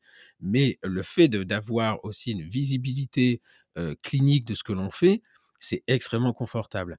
Et donc, je crois que cette c'est pas une mésentente, mais je crois que ce, le non-intérêt de l'un par rapport à l'autre, les cliniciens, enfin les, les pas, les cliniciens, mais les, les libéraux ont l'impression que les universitaires travaillent pour un CV, pour une carrière, alors que franchement, ça peut être le cas sur quelques-uns, mais c'est vraiment pas la motivation première de, la majorité.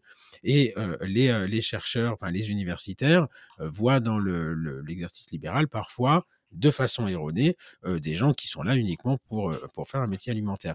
Et je crois que effectivement, quelqu'un qui pourrait revenir en disant mais arrêtez de d'abord la scission ne va pas dans le dans le bon sens.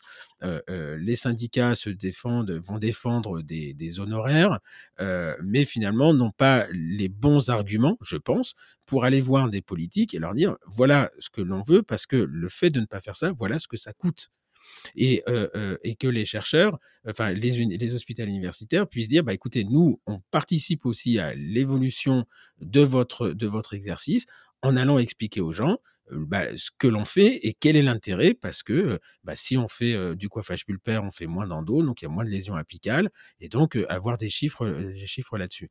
Et, je crois qu'effectivement, ce, cette transition, enfin ce, ce, pont qui est entre les deux, au lieu d'avoir un écartèlement que l'on a tendance à, provoquer, à inciter et à, élargir, au contraire, il faudrait qu'ils se rapprochent. Quoi. Et ça, ça va être effectivement, c'est un, petit peu, un petit peu compliqué parce que chacun voit midi à sa porte et chacun voit ses problèmes.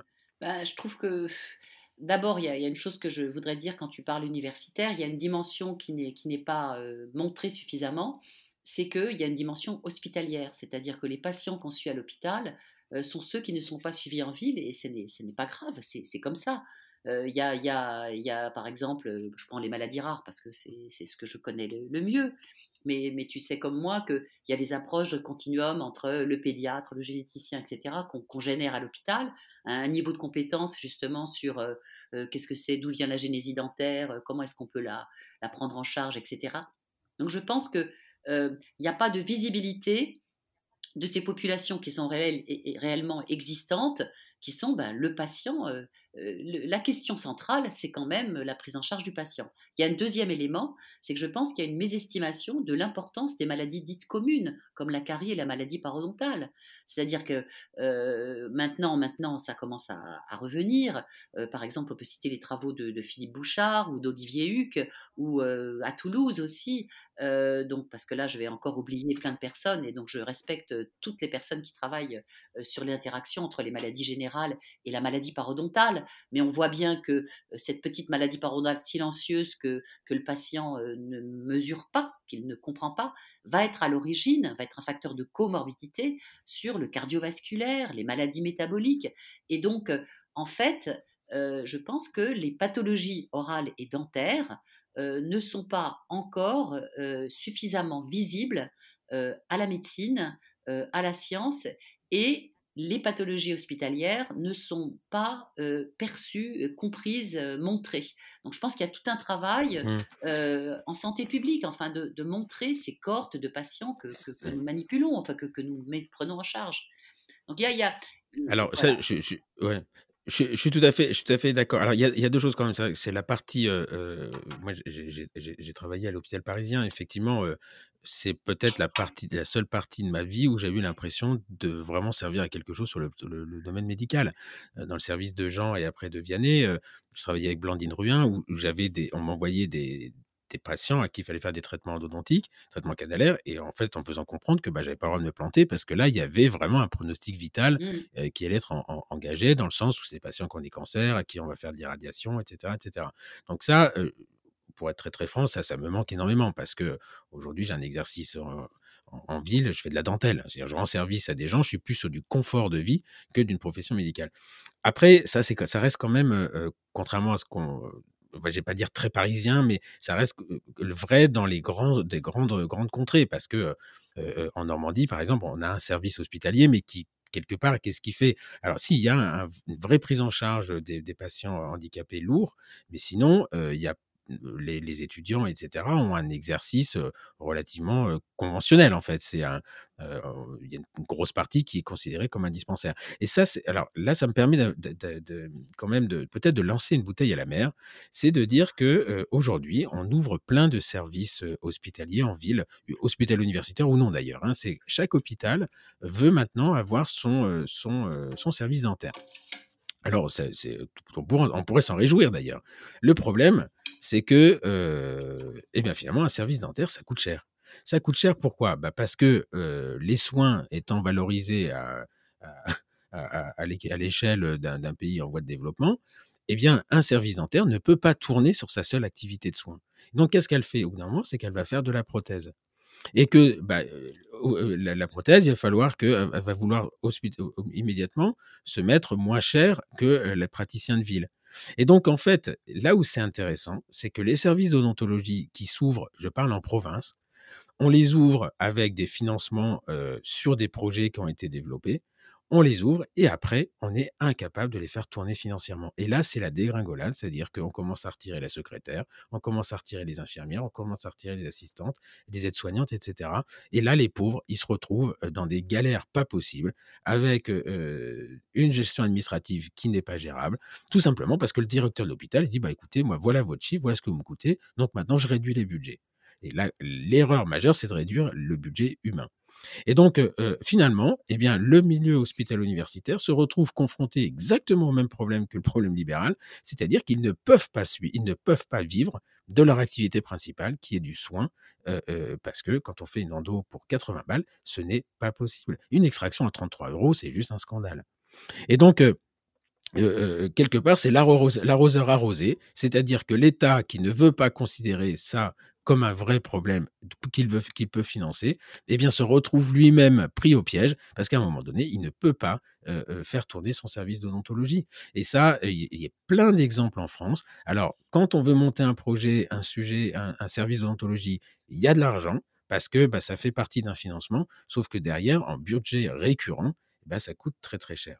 Et la deuxième chose, effectivement, et là, la paro est un très très bel exemple parce que il y a effectivement pour différentes raisons d'ailleurs de recherche clinique, c'est peut-être plus facile de montrer une corrélation entre la maladie parodontale et la grossesse, la maladie parodontale et le diabète, la maladie parodontale et les pathologies cardiovasculaires que la parodontite apicale, eh bien, qu'est-ce les, répercussions de ça, c'est que depuis, quelques, depuis le début de l'année ou depuis quelques mois, il y a une prise en charge particulière pour les patients diabétiques pour leur prise en charge parodontale. Donc ça veut dire que ça marche, quoi. Ça marche, c'est-à-dire que quand on arrive à, relier la recherche, l'évaluation hospitalo-universitaire, eh bien, quelque part, il y a des répercussions financières. On se dit, bah oui, effectivement, un patient qui est diabétique, il n'a pas le droit d'avoir une maladie chronique et la parodontite en est une. Et donc, on va vous avoir une prise en charge supérieure pour ces gens-là. Donc, ça marche. Après, il reste à le faire pour tout le reste et je ne sais pas si je le verrai de mon vivant. Stéphane, là, tu évoques justement le lien entre l'activité de recherche hospitalière et l'impact sur l'exercice en ville. Donc, ce soin, ce remboursement, ben, il est lié à des travaux par des gens de santé publique. Je pense par exemple à Sylvie Azoyi-Lévy, qui a travaillé sur le patient diabétique et qui a obtenu justement ce, changement dans la convention pour des soins spécifiques. Donc, effectivement, il faudrait que le message que je voudrais donner, c'est que effectivement, la situation est difficile, mais est-ce que la situation de la dent est spécifique? Si je puis me permettre, en ce moment, on est en train de vivre une chose un peu particulière hein, avec le nombre de lits en réanimation pour les patients Covid. On voit bien qu'il y a un, malaise actuellement dans, notre société, c'est qu'effectivement, l'hôpital a, un mode de, gestion qui est basé sur ben, les rentrées et les sorties, et donc un équilibre financier et que ben, la prise en charge des patients se retrouve vraiment un peu en, difficulté. Donc je ne veux pas prendre de, position politique parce que je, n'ai pas envie de le faire. ça, je le ferai dans l'intimité de, mon vote. Donc ça, c'est mon problème. Mais on voit bien qu'il y, a y a une difficulté économique dans la prise en charge des patients en odontologie, qui est à l'image de tout ce qui se passe actuellement sur, sur les patients. Euh, et par exemple, mmh tu, évoquais euh, les services hospitaliers. Euh, on, a monté l'internat. Euh, sauf que finalement, le nombre de postes de PH euh, qui sont créés euh, sur l'odontologie est misérable pour une raison précise, c'est que pour un équilibre budgétaire dans les hôpitaux, quand on demande un poste de praticien hospitalier, ben on va se retrouver toujours pareil, comme pour les budgets, en compétition avec le poste du réanimateur, le poste de l'oncologue, et bon, ben, il est logique qu'un hôpital choisisse la maladie la plus grave la plus invalidante aussi, parce qu'il n'y a pas que des choix économiques quand même. Et, donc, effectivement, comme on a une, enveloppe qui est fixée euh, par la masse salariale, euh, ben, on se retrouve dans une situation où la cavité buccale est en berne. Donc, je pense qu'il y a tout un travail de, promotion, euh, de, démontrer l'importance de cette prise en charge à tous les niveaux et ensemble. Alors, je, je, me donne dans les réseaux sociaux, j'ai réponds sur Facebook à certains de mes collègues je, voudrais, euh, euh, vous avez compris que je suis euh, donc d'origine je suis athée, je, n'ai pas de religion. J'ai eu une religion dans ma famille qui était le communisme, et donc c'est bien comme toute religion, avec une église qui, s'est un peu écroulée. Donc on a pensé qu'il y aurait le grand soir et que finalement, après c'était le paradis, donc on n'est plus dans cette notion-là. Mais ce que j'ai envie de dire, c'est un message d'amour, c'est-à-dire que nous sommes tous animés par cette passion d'aider nos patients. Faisons-le ensemble, soyons ensemble, soyons, aidons-nous les uns les autres, parce que de toute façon, il faut que nous soyons mieux nos patients. Et voilà, donc je, voudrais un message de paix, un message d'union, parce que je pense que ne pas, ne pas aller tous ensemble dans le même sens, diviser pour régner. Hein, et je pense que, je pense que le, rôle, le, rôle euh, là, ceux qui doivent jouer un rôle là-dedans, ce sont les syndicats. Et là, on est en pleine élection URPS et moi, Joker. moment, je me dis, mais arrêtez, arrêtez. Non, non, mais arrêtez de vous, arrêtez de vous chamailler, quoi. On, passe pour des, pour des clowns. Mmh. Euh, euh, enfin, franchement, on n'est pas dans, on est à des années-lumière, pour moi, des vrais problèmes, mmh. des vrais problèmes. Alors, on voit, mais c'est assez voilà, je ne sais pas où en sont les think tanks, je ne sais pas s'il y a des. alors on me dit, mais tu sais, tu sais pas tout ce qui se passe dans les, syndicats, mais dites-le nous, quoi. Dites-le nous, montrez-nous où vous voulez aller. Et par exemple, il y avait l'histoire de la, sixième année. je me souviens être intervenu dans un syndicat où on me dit la sixième année, les étudiants, ils sont pas préparés, etc. Mais j'ai vous moi, ma réponse est vous ne pouvez pas demander à l'université de préparer des étudiants pour l'exercice libéral. C'est pas son job. L'université, c'est un lieu de connaissance. Alors, il y a une spécificité quand même dans les disciplines médicales, c'est que l'université délivrent très peu de diplômes finalement, et c'est uniquement dans le médical. Mais les juges, ils font une école de juges, les avocats, ils font une école d'avocats. L'université les prépare à ces écoles en proposant des masters, de la connaissance, et après, la partie professionnelle, elle se fait dans, chez, des professionnels. Donc, c'est très facile de dire que la profession dise Ah, l'université, vous leur donnez pas des cours de gestion, de management. C'est pas leur rôle. Ils savent pas faire. Ils savent pas faire et c'est pas leur, leur rôle. Donc, ce que j'avais expliqué, j'ai dit, bah, à la limite, pourquoi pas, pourquoi vous n'allez pas travailler, puisque cette sixième année, elle fait suer tout le monde, elle encombre les hôpitaux, on n'a pas assez de place pour mettre tous les étudiants, et eh bien de dire, OK, après le CSCT, vous allez dans les cabinets, la profession prend en charge leur formation avec l'université qui garde un œil sur finalement la partie pédagogique, mais par contre, vous allez former à la, à compta, à la SLR, à la truc, la machin, parce que ça, c'est votre job. Ah ben non, c'est pas nous de le faire. Bon, ben arrêtez de vous plaindre. Voilà. Donc, je crois que par exemple, cette sixième année, elle a été gâchée quelque part, parce qu'on a l'impression qu'on a rajouté une année pour faire plaisir et se mettre sur le problème de l'Europe, alors que ça pourrait être une année de transition pour aller amener les gens dans des cabinets, dans des centres dentaires s'ils veulent salarier, au milieu hospitalier universitaire pour ceux qui veulent s'en destiner. Voilà. Et en fait, bah, alors chacun tire la couverture à soi. C'est nos étudiants, mais nous, c'est nos praticiens.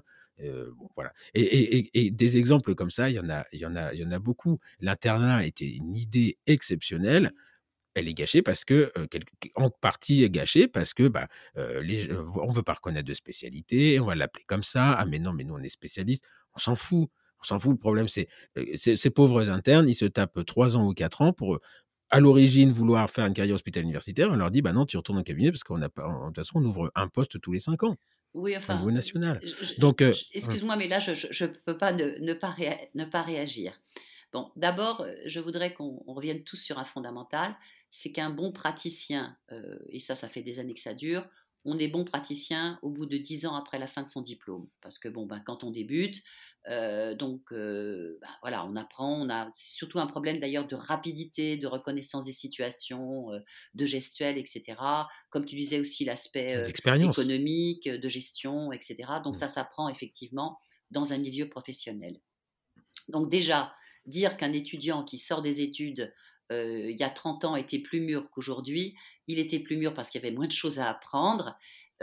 mais pour autant, il lui fallait encore 10 ans pour devenir un professionnel vraiment établi. Donc, petit 1, un étudiant de santé qui sort va être un, jeune professionnel, il a encore des choses à apprendre. Et ça, c'est normal et c'est presque éternel. D'ailleurs, ça s'appelle aussi la formation continue, il faut qu'il continue à se former. Bon, petit 1. petit 2, donc justement, on dit que les, jeunes sont, moins bien formés. Il y a une telle quantité de choses à apprendre que je pense que nos jeunes sont peut-être moins rapides dans la gestuelle parce qu'ils ont moins d'heures de TP, enfin moins d'heures de clinique parce que le plateau technique fait qu'ils n'ont pas assez d'heures de, clinique dans les hôpitaux. Néanmoins, ils ont une maîtrise, par exemple, dans l'approche biomédicale du patient qui sait vraiment métamorphoser, ils ont des connaissances sur le numérique, enfin, ils ont un niveau de formation qui correspond au métier d'aujourd'hui, qui est quand même beaucoup plus sophistiqué qu'il ne l'était il y a 30 ans. Et, pour la sixième année, euh, qui est un sujet, euh, là, je, suis un peu ennuyée parce que je disais, je voulais pas tellement faire ce, ce casse parce que là, je me retrouve en tant que doyenne et, dans la commission de, recherche du troisième cycle. Euh, on va simplement parler de comparer la médecine et l'odontologie. Euh, tu parles de, de, stages actifs. Les stages actifs, c'est quelque chose qui existe déjà. Si on compare la médecine et l'odontologie, eh bien en médecine générale, le praticien de stage actif, il est payé, il, est maître de stage, et il a donc un statut que les dentistes n'ont pas. Donc en fait, la situation revient toujours pareil, c'est la dimension économique qu'on accorde à la cavité buccale et aux dentistes. Donc effectivement, le maître de stage est, une dimension à, développer. Je pense que la sixième année est, très importante parce que en quatrième, cinquième année, les étudiants apprennent les gestes, les, les, choses, je dirais, de façon analytique, geste par geste. En sixième année, ils vont faire un peu une synthèse ils vont être affrontés à des cas d'une complexité supérieure et ils vont apprendre. Euh, je trouve que cette euh, situation qu'on est en train d'ailleurs de préciser et d'améliorer dans, le cadre de la réforme du troisième cycle, ils vont avoir donc une assise hospitalière pour aborder des cas plus complexes dans des staffs en relation avec les internes, avec les seniors, avec un gradient, avec des équipes les équipes de soins dans l'hôpital, vous avez le super senior, hein, le PUPH, et puis vous allez avoir un gradient comme ça euh, jusqu'au dernières années et aux internes, qui eux vont prendre en charge des cas plus complexes que les quatrièmes et les cinquièmes années. Donc, je pense qu'il y a un équilibre qui peut être trouvé, mais il faudrait effectivement qu'on ait une aide financière, c'est-à-dire un financement des, maîtres de stage et un rapprochement pour que à l'université il y ait un contact suivi avec les maîtres de stage et un lien, un lien avec la ville. Mais comme tu le mentionnes, les apprentissages vont être faits dans deux systèmes. Un système, je dirais, d'apprentissage cognitif et de situations biomédicales complexes, puisque maintenant à l'hôpital, nous avons des situations que les dentistes ne prenaient pas en charge, c'était les stomatologistes qui prenaient en charge ces patients euh, euh, sous perfusion, euh, en urgence, enfin des, cas purement hospitaliers. Et donc, comme les médecins, les étudiants maintenant, ben, ils sont confrontés à ces cas hospitaliers. Et donc, les médecins, depuis des années, ne sont pas choqués d'apprendre certaines situations de patients pour après se retrouver dans un contexte euh, libéral où ils auront un patient qui sera moins aigu, qui n'aura pas toutes ces perfusions, toutes ces complications, ces chimiothérapies, etc. Et il aura été confronté à des situations complexes et ensuite il va se mettre dans la vraie vie d'un exercice avec, comme tu l'évoquais, euh, des contraintes, l'URSAF, etc., euh, que l'université, effectivement, ne va pas leur introduire si c'était sur un plan théorique. Donc je, pense que on a tous une petite pierre à apporter et on a tous un combat à conduire, c'est-à-dire il faut effectivement que la position du maître de stage soit se fasse en lien avec l'université et qu'il y ait un soutien des, tutelles. Donc, euh, il faut donc. Ah, voilà, il ne là, pour le coup, j'en suis persuadé. Voilà, c'est-à-dire qu'il ne faut pas. Euh, et donc, tu évoquais par exemple euh, les, hôpitaux dans, sur tout le territoire. Bah, il faut qu'il y ait des postes de PH, puisqu'on a des internes qu'on a formés à l'hôpital et qui peuvent faire face à des situations d'urgence hospitalière eh bien, qu'on draine tout le territoire. Donc, en fait, tout simplement, la réponse est très simple. Euh, des postes de PH dans les territoires, effectivement, première, première couche, issus de l'internat, parce que ces gens ont été confrontés à ces situations-là, des maîtres de stage en lien avec des relations cordiales entre les URPS régionales, les centres universitaires, euh, et donc euh, une compréhension de ce que c'est que le maître de stage. On se met autour de la table, on avance, et je pense qu'on a tous à y gagner. Mais, le problème, effectivement, il mmh. est quand même dans une situation, et, je rajoute la Covid encore, nous sommes quand même dans un pays qui va vivre une période économique dans les années à venir, euh, qui va être très tendue, et, donc il va falloir effectivement encore plus plaider la cause orale, parce qu'elle va paraître une petite chose par rapport à tout ce que nous allons vivre. Donc on a un mmh. problème, je dirais, économique aussi, et politique. C'est, le, je pense que le, frein, le frein majeur, il est là, c'est-à-dire que chacun voit midi à sa porte et pardon, le, le, problème économique reste, après c'est tout, hein, c'est l'argent et le, problème économique a le, plein pouvoir sur tout. C'est-à-dire que quand tu as beau avoir de belles idées, si tu ne peux pas les, les, payer, c'est pas. Et s'il y avait un modèle exceptionnel, ça se saurait et, et, et, tout le monde l'appliquerait. Hein, c'est quand il y a quelqu'un l'autre jour qui me disait, ce qui est quand même marrant, c'est que tout le monde nous dit que notre système de santé est génial, mais que personne ne copie. Donc c'est qu'à un moment, il y a, s'il est, c'est qu'il y a des inconvénients, des inconvénients qui sont non négligeables. Mmh. Écoute, c'est, je ne sais pas si on a fait le tour, mais en, parce qu'on pourrait parler des heures et on, on l'a déjà fait. voilà, moi, je, on a parlé de, de, de, beaucoup de choses. On va pas rentrer dans la partie universitaire. Là, tu es doyenne de, de l'UFR de, de Garancière. C'est université, Garancière et Montrouge viennent de fusionner, je crois, c'est ça. Hein, c'est acté. et donc, c'est acté pour devenir l'université de santé Paris. Et voilà, donc il y a tout qui se met, tout qui se met en place. Et ça fait des années. Hein, moi, je me souviens quand j'ai intégré Garancière, on en parlait déjà. Donc voilà, ça se, ça se fait. Je pense que c'est pas, c'est pas simple, mais ça se. Je pense qu'il n'y a pas de, de, de, fusion ou de, de fusion qui est, qui est simple. Alors, excuse-moi, mais je vais quand même là. je, ne peux, pas, en doyenne, effectivement, ne pas réagir on, ne parle pas de fusion parce que fusion, ça fait fusion-absorption et c'est un terme qu'on n'aime pas beaucoup. Et euh, en fait, on, est sur une copie blanche, c'est-à-dire qu'on est en train de créer l'UFR de l'Université de Paris. L'UFR d'odontologie de l'Université de Paris, c'est-à-dire on va créer un nouveau modèle. Euh, tu sais très bien que moi, ce que j'aime, c'est me projeter dans l'avenir. Donc, je trouve que le projet est très enthousiasmant. Et bon, ça va être difficile, mais de toute façon, reprenons la Covid. La période est difficile. Hein. Mais on a une structuration entre l'Université de Paris, on a l'université qui s'est structurée en faculté, donc on a une faculté de santé, euh, avec un doyen de faculté de santé qui est euh, formidable, Xavier Jeune-Maître. Euh, il y a des vice-doyens qui sont des dentistes, vice-doyenne recherche et Catherine Chaussin. Donc il y a un équilibre. La, vice-doyenne pédagogie est pharmacienne, donc il y a vraiment un travail main dans la main entre médecine, pharmacie, odontologie. Donc on sent un mouvement très porteur. Et moi, je suis très, très, très optimiste sur ce système, tout en étant effectivement, non pas pessimiste, mais interrogatif sur toutes les dimensions économiques et politiques que notre pays va vivre. Mmh. Ok. Et donc là, techniquement, c'est la, rentrée, la rentrée commune, c'est pour septembre. Elle est en septembre. Voilà. En septembre, donc il y aura, il y aura plus qu'un. Ok. Et tu parlais de reset tout bah, à l'heure. en reset, oui, ça serait pas mal qu'en endodontie, une certaine personne s'intègre au mouvement, mais ça, je l'aurais dit, je ne pouvais pas ne pas le dire. on, avait, on a dit qu'on n'en parlerait pas. Ah, bah moi, je l'ai dit. Ouais. Euh, on en parlera en off. Euh, écoute, euh, voilà. Donc, donc là, quand on la, fin de ton mandat, je sais pas quand c'est. Qu'est-ce que tu vas faire après? Moi, ça m'intrigue, ça, m'intéresse. je vais retourner à ma matière. Tu as dit tout à l'heure que tu allais travailler à. Écoute, le, format de ce que je vais faire n'est pas encore très clair. ce qui est clair, c'est que le métier de doyen est un métier où on, gère. Mmh je crois que je préfère la recherche définitivement.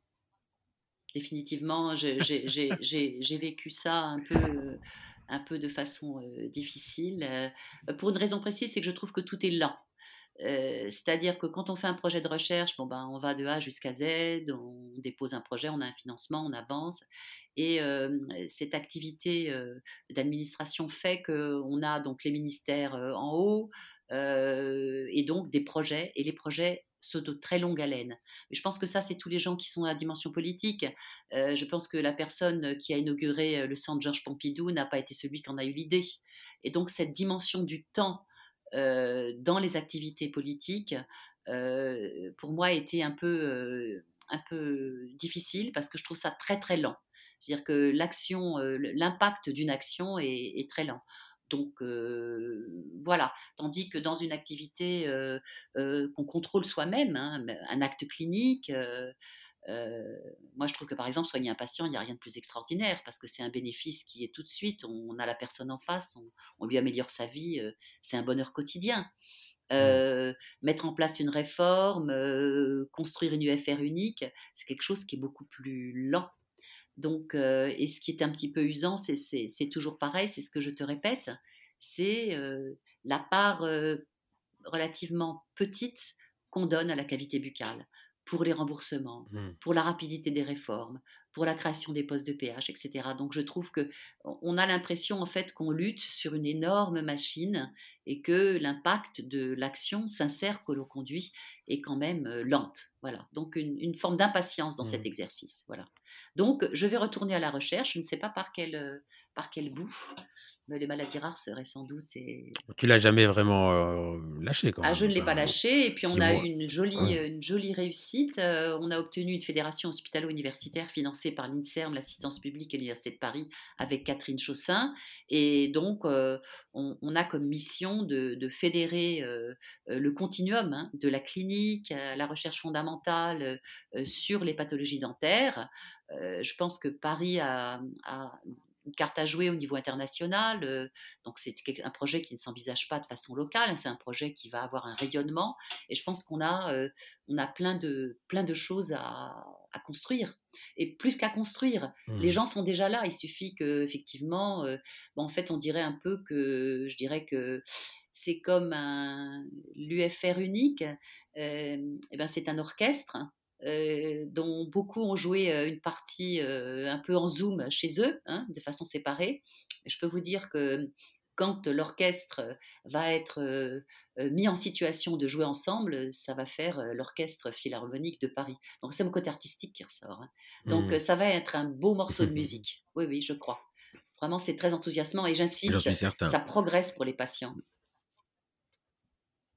Oui, oui, bah, bien sûr, parce qu'on voit toujours les trains qui arrivent en retard, mais on voit pas ceux qui arrivent à l'heure Ça progresse. et effectivement, il y a il y a, c'est c'est, heu, il y a il y a des choses qui se enfin, il y a des choses qui se font, il y a Mmh. il y a il y a des progrès qui sont mais on les trouve toujours très lents parce que nous, on sait où on veut aller et on se Mmh. dit: «Mais est-ce qu'on va on va voir le bout?» pour terminer, donc je vais te poser quelques questions que j'ai l'habitude de poser à mes à mes invités. C'est, dans ce parcours qui est assez, hallucinant, enfin moi, à mes yeux, si tu dev est-ce que tu il y a quelque chose que tu voudrais changer, heu, si tu en avais la possibilité ou finalement tu te dis: «Bah, heu, non, c'était comme ça et je regrette rien»? On a toujours des choses qu'on veut changer quand même dans son dans son parcours.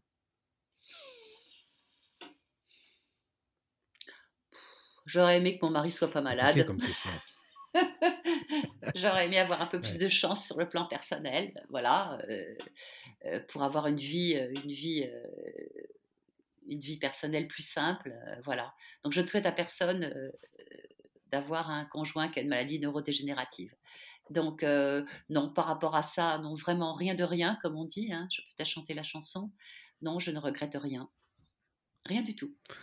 Heu, OK. La deux la 2e question, j'ai parlé de sponsor au départ, heu, alors sponsor, c'est pas celui qui donne de l'argent pour vivre, mais c'est, heu, en en management, c'est celui qui a inspiré, voilà. Si toi, tu devais en en identifier 1 ou 2, heu, quels seraient-ils? Alors, je vais te dire une chose. Ma fierté dans le sponsoring, dans la promotion, dans la formation, c'est que, les gens que j'ai formés ne me ressemblent pas et ça, c'est une fierté. Mmh mh. C'est-à-dire que, heu, je ne forme pas les gens pour faire des clones, heu, leur dire ce qu'ils doivent faire. Heu, j'ai formé des gens qui sont totalement indépendants, comme les enfants d'ailleurs. Un enfant, on on ne le fait pas pour soi, on le fait en fait, j'ai fait de la. Mmh. maïeutique. Donc j'ai envie de te dire qu'en termes de maïeutique, là, je vais encore en oublier, donc je serai un petit peu gênée. Tous ceux que j'ai formés, je les adore. Bon, j'en ai un déjà qu'à qui je parle. Bon, heu, j'insiste, je sais que je vais je tu pouvais pas éviter ma provocation. Un petit reset universitaire te ferait beaucoup de bien, mais c'est pas grave, je ferme la parenthèse. Bon, bah, évidemment, hem, tu as, heu, des chercheurs, heu, Sylvie Babachko, Frédéric Lezot, je vais en oublier, Petros Papagarakis, qui est, heu, un Grec, heu, qui a fait une carrière actuellement au au Canada, entre autres. Mmh, mmh. Et puis, les gens qui sont actuellement autour de moi très en direct, Muriel de la Durmola qui est juste, quelqu'un d'incroyable, qui a une énergie, colossale, Mmh. voilà, Vianney Descroix, Benjamin Fournier, je vais en oublier beaucoup et je m'en excuse, Sophia Wary, heu, Katia Gédéon, Ali Nassif, heu, Hissène Taï, heu, hem, François Ferré, Après, moi, je ne sais plus que te dire, Ma ma mais question voilà. non, non, ma question, c'était plus, quels ont été, toi, tes sponsors? C'est-à-dire, quels sont les est-ce qu'il y a 1 ou plusieurs personnes qui, vraiment, sont à l'origine de ton reset à toi, si tu veux? Alors je pensais par exemple à Monique Triet, tu sais? Voilà, est-ce qu'il y a quelqu'un qui, tu te dis: «Bah, je la remercie parce que s'il m'avait pas fait confiance, ça aurait été différent ou ou ça aurait été plus long»? Bah, c'est Henri Mathieu. C'est ce néphrologue pédiatre, qui a vu déveraquer une petite dentiste et qui lui a permis de construire une équipe INSERM, je t'ai dit en 89. Dès dès la fin de ma Mmh. thèse, j'avais une Mmh. équipe INSERM, ce qui est juste surréaliste parce qu'on date l'équipe INSERM à 2001, c'est-à-dire à la création de celle qui s'est faite au Cordeliers, mais j'étais Les déjà d'un directeur Mmh. d'équipe à 30 ans. Heu, est-ce qu'il y a beaucoup de gens, heu, qui font qui donnent cette chance à un jeune? Non. Heu et puis mon Il phare a à il moi, y a pas beaucoup de jeunes à qui on peut la donner non plus, hein, Ariane. Faut faut faut remettre les choses la pendule la la la pendule au milieu du village. C'est, l'église au milieu du village. Il y a pas beaucoup de gens qui donnent leur chance, peut-être, mais est-ce qu'il y a beaucoup de jeunes qui la méritent? Parce qu'à 30 ans, quand tu sors de de, heu, de la fac avec un diplôme, machin, devenir directeur de recherche, c'est quand même, enfin, faut y aller. Il y a pas beaucoup de gens, qui sont disposés à le faire quand même, hein. Oui, mais enfin, tu tu connais, je t'ai dit que la oui. sécure, Mmh. donc je vais pas te dire que c'était grâce à moi. Je je peux pas le dire, je peux même pas le penser. Non, non, je je pen après, il y a aussi une chose, hein, c'est que tu peux avoir le potentiel. Moi, je sais que, je, dans ma vie, professionnelle, je si je n'avais pas rencontré Jean-Yves Cochet, par exemple, probablement que j'aurais fait autre chose, mais ça aurait pas été comme ça du tout. Ouais. C'est Jean-Yves qui, me découvre, heu, un peu par hasard, qui me présente à Willy Pertaux, qui me présente à Pierre Machetoux et Pierre Machetoux me présente à toi en 2000 enfin, il me présente à à, comment il s'appelle Jean-Michel Sautier. Jean-Michel Sautier il faut venir au laboratoire, il faut voir Ariane Berdal, qui me fout une souris sous les yeux et qui me dit, bah, maintenant, vous allez refaire le même truc que, ce qu'a fait euh, Chantal Finolin il y a dix ans. Mais maintenant, je veux savoir, je veux que vous fassiez différemment. Donc, voilà, ça, c'est un sponsor, c'est ça. Alors, il y avait effectivement un potentiel, mais si on ne te donne pas le moyen d'exprimer le potentiel, voilà, c'est à beau avoir le, la compétence, si on ne te donne pas les moyens de le faire, ça te fait une belle jambe. Hein. je te dis vraiment d'autant plus, Henri Mathieu, tu vois, je ne veux pas ignorer les gens qui sont en, en dentaire, puisqu'il y a une Nadine Forest, mais Mathieu savait que je serais le successeur de Nadine. Et moi, je ne savais pas. Mmh. J'étais à Montrouge, j'étais MCU à Montrouge, je ne comprenais pas ce qu'il me disait. Et quand je lui, je me rappelle, euh, avant il était à Bretodeau dans un, dans, un petit bureau, puis quand il était à Robert Debré, il avait un bureau, on aurait dit un hall de gare, immense.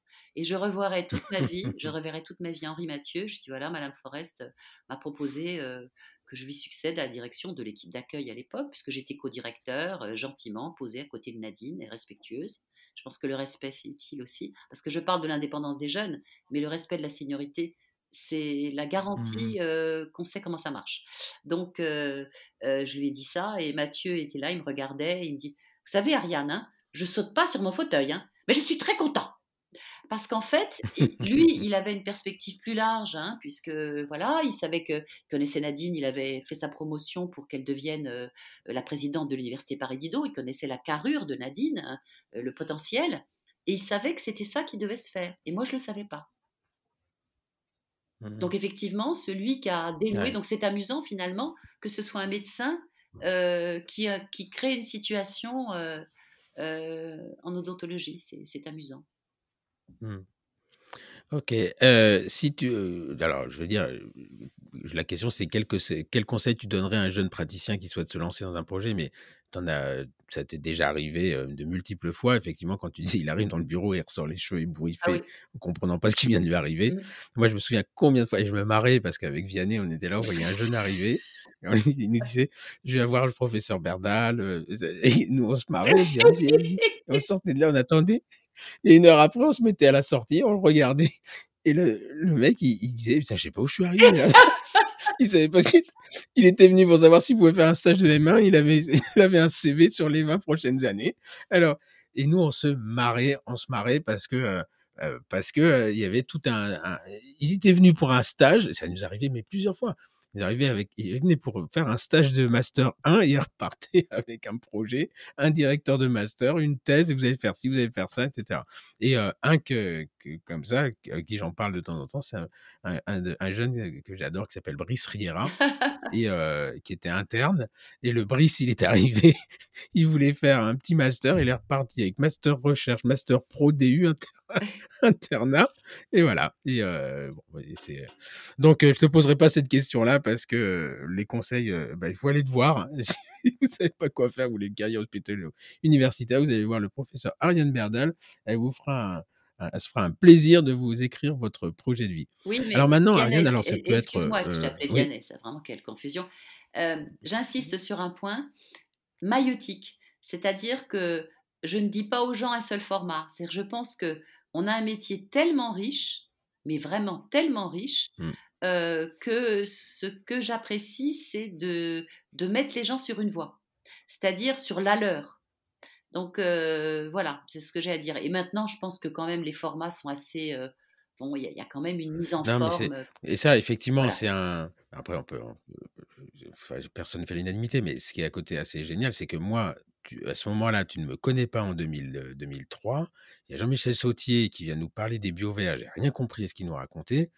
Il nous donne rendez-vous, on se rejoint avec Pierre Machtou qui n'avait finalement aucune connaissance de la vraie recherche. Enfin, de la recherche qui était assez, mais il me disait, vous allez voir, ça va bien se passer. Et moi, je me souviens de cette souris que tu me mets sous le nez en disant, bah, vous allez faire des coiffages pulpaires sur la souris. Alors ça, c'est une histoire après qui nous appartient, mais euh, où tu, tu m'as avoué après que tu pensais que c'était impossible et que quand je t'avais mis euh, deux ans après une planche euh, avec des coupes serriées, et tu m'avais appelé, me dire, il faut quand même qu'on se voit là, parce que qu'est-ce que vous avez fait là? Parce que vous m'avez demandé. Et là, tu me dis, bah, honnêtement, je croyais que franchement, je voulais donner, c'est, pour moi, c'était impossible. Et donc, voilà. Mais moi, à ce moment-là, tu me parles pas de coiffage pulpaire, tu me parles de, et là où c'était ingénieux, c'est que tu m'avais parlé de coiffage pulpaire et qu'après tu m'as mis sur MSX2 et le coiffage pulpaire. Mais tu m'aurais parlé de MSX2 et après faire du coiffage pulpaire, je pense qu'on n'en serait pas là à enregistrer ce, ce, podcast. Alors, Stéphane, donc finalement, c'est une. Excuse-moi, Stéphane, mais ce qu'il faut savoir, c'est que ma mère avait donc un cabinet dentaire et puis toute la famille se disait Ariane va arrêter du cabinet, etc., etc., etc. Et puis je me suis pas installée en libéral. Donc le jour où tu m'as montré ça, j'ai téléphoné à maman et j'ai dit maman, ça y est, j'ai ouvert ma clinique dentaire. La clinique dentaire de la souris. La clinique de la souris. On avait un site internet, tu te souviens oui, oui, oui. site internet de la clinique. Ah, oui, oui. Dental Mouse Clinic. Et ça même a été présenté à. Je me souviens que tu avais présenté ça à un, un, comment on appelle ça, les évaluations HCRS, oui. Tu sais, quand vous avez des évaluations quinquennales, un quinquennal, tu avais montré la photo de, Dental, Dental Mouse Clinic. je, me souviens de ça, on avait un, on avait un vrai. J'avais acheté une mallette avec turbine, aspirateur et tout, et on, opérait les, les souris, mais comme dans un, dans un bloc. J'ai fini avec du cochon, hein, parce que en vieillissant, ma, ma vue baisse. donc, mais la souris, je, et je me souviens quand même que c'était mon sujet de master et que Michel Goldberg, qui avait rêvé pendant des années, ne voulait pas le croire. Il m'a dit, mais c'est pas possible, vous l'avez pas fait sur la souris, etc. Je me souviens de l'oral. Je dis, si, si, c'est de la souris. D'ailleurs, on avait fait la C57 Black 6 de la Suisse. Et d'ailleurs, on le fait maintenant sur, sur des souris transgéniques, etc. Et il avait dit, oh, c'est super. Mais j'avais senti dans sa voix que vraiment, il avait bien, bien la haine quand même. Parce qu'il s'était arrêté au rat. Et donc, il s'interdisait il quelque part la, la transgénèse, l'évaluation de la, la, transgénèse. Mais là, on va partir dans des, dans des discussions qui, nous animent, nous, mais qui peuvent. la dernière, dernière chose, voilà, alors ça peut être dentaire ou pas dentaire. Est-ce que tu as un, livre ou une vidéo ou, un, ou encore un podcast que, qui, qui, voilà, tu voudrais conseiller, qui, qui, représenterait un peu ta personnalité et te dire, bah voilà, ça j'aime bien, ou, ou, non, il n'y a rien qui te vient, il a rien qui à l'idée. Non, il n'y a rien qui me vient à l'idée. C'est horrible, hein un céphalogramme plat. C'est que tu as, mal fait tes, fait tes, devoirs parce que je t'avais envoyé la question Bah écoute, Ariane, euh, merci, merci infiniment parce que je sais que tu as, repoussé, repoussé, tu voulais pas le faire et je t'ai pas laissé la chance d'y échapper. Et, euh, j'espère vraiment que, que l'exercice euh, l'exercice t'a plu. On te sent beaucoup plus à l'aise à la fin qu'au début. Et en tout cas, moi, c'était, je, ne pouvais pas imaginer construire ce podcast sans t'y intégrer parce que tu fais partie des gens qui ont vraiment, vraiment marqué ma, ma, vie, ma vie professionnelle. On a eu des discussions drôles. on en aura encore, hein je suis pas en train de faire ta nécro. On a eu des discussions drôles. Moi, je me souviens de, soirées passées, en, tout bien tout honneur d'ailleurs, hein, sous l'escalier du laboratoire, là où il y avait le microscope, refaire la vie autour de l'odontoblaste. Et ça, c'est des moments euh, voilà, qui nous appartiennent à tous les deux et, qui sont impossibles à partager. Euh, on a eu des moments un petit peu plus compliqués où on s'est disputé, euh, mais toujours avec un retour une semaine après en disant ça y est, t'as fini de faire la gueule. Et voilà, moi, c'est c'est une personnalité, une, personne qui, qui, qui, compte beaucoup dans, dans, mon, dans ma carrière professionnelle et je voulais te rendre hommage un petit peu avec en faisant ça avec ce, ce podcast qui est le pour l'instant le podcast le plus long que j'ai enregistré. ça va ennuyer les gens, donc merci, merci.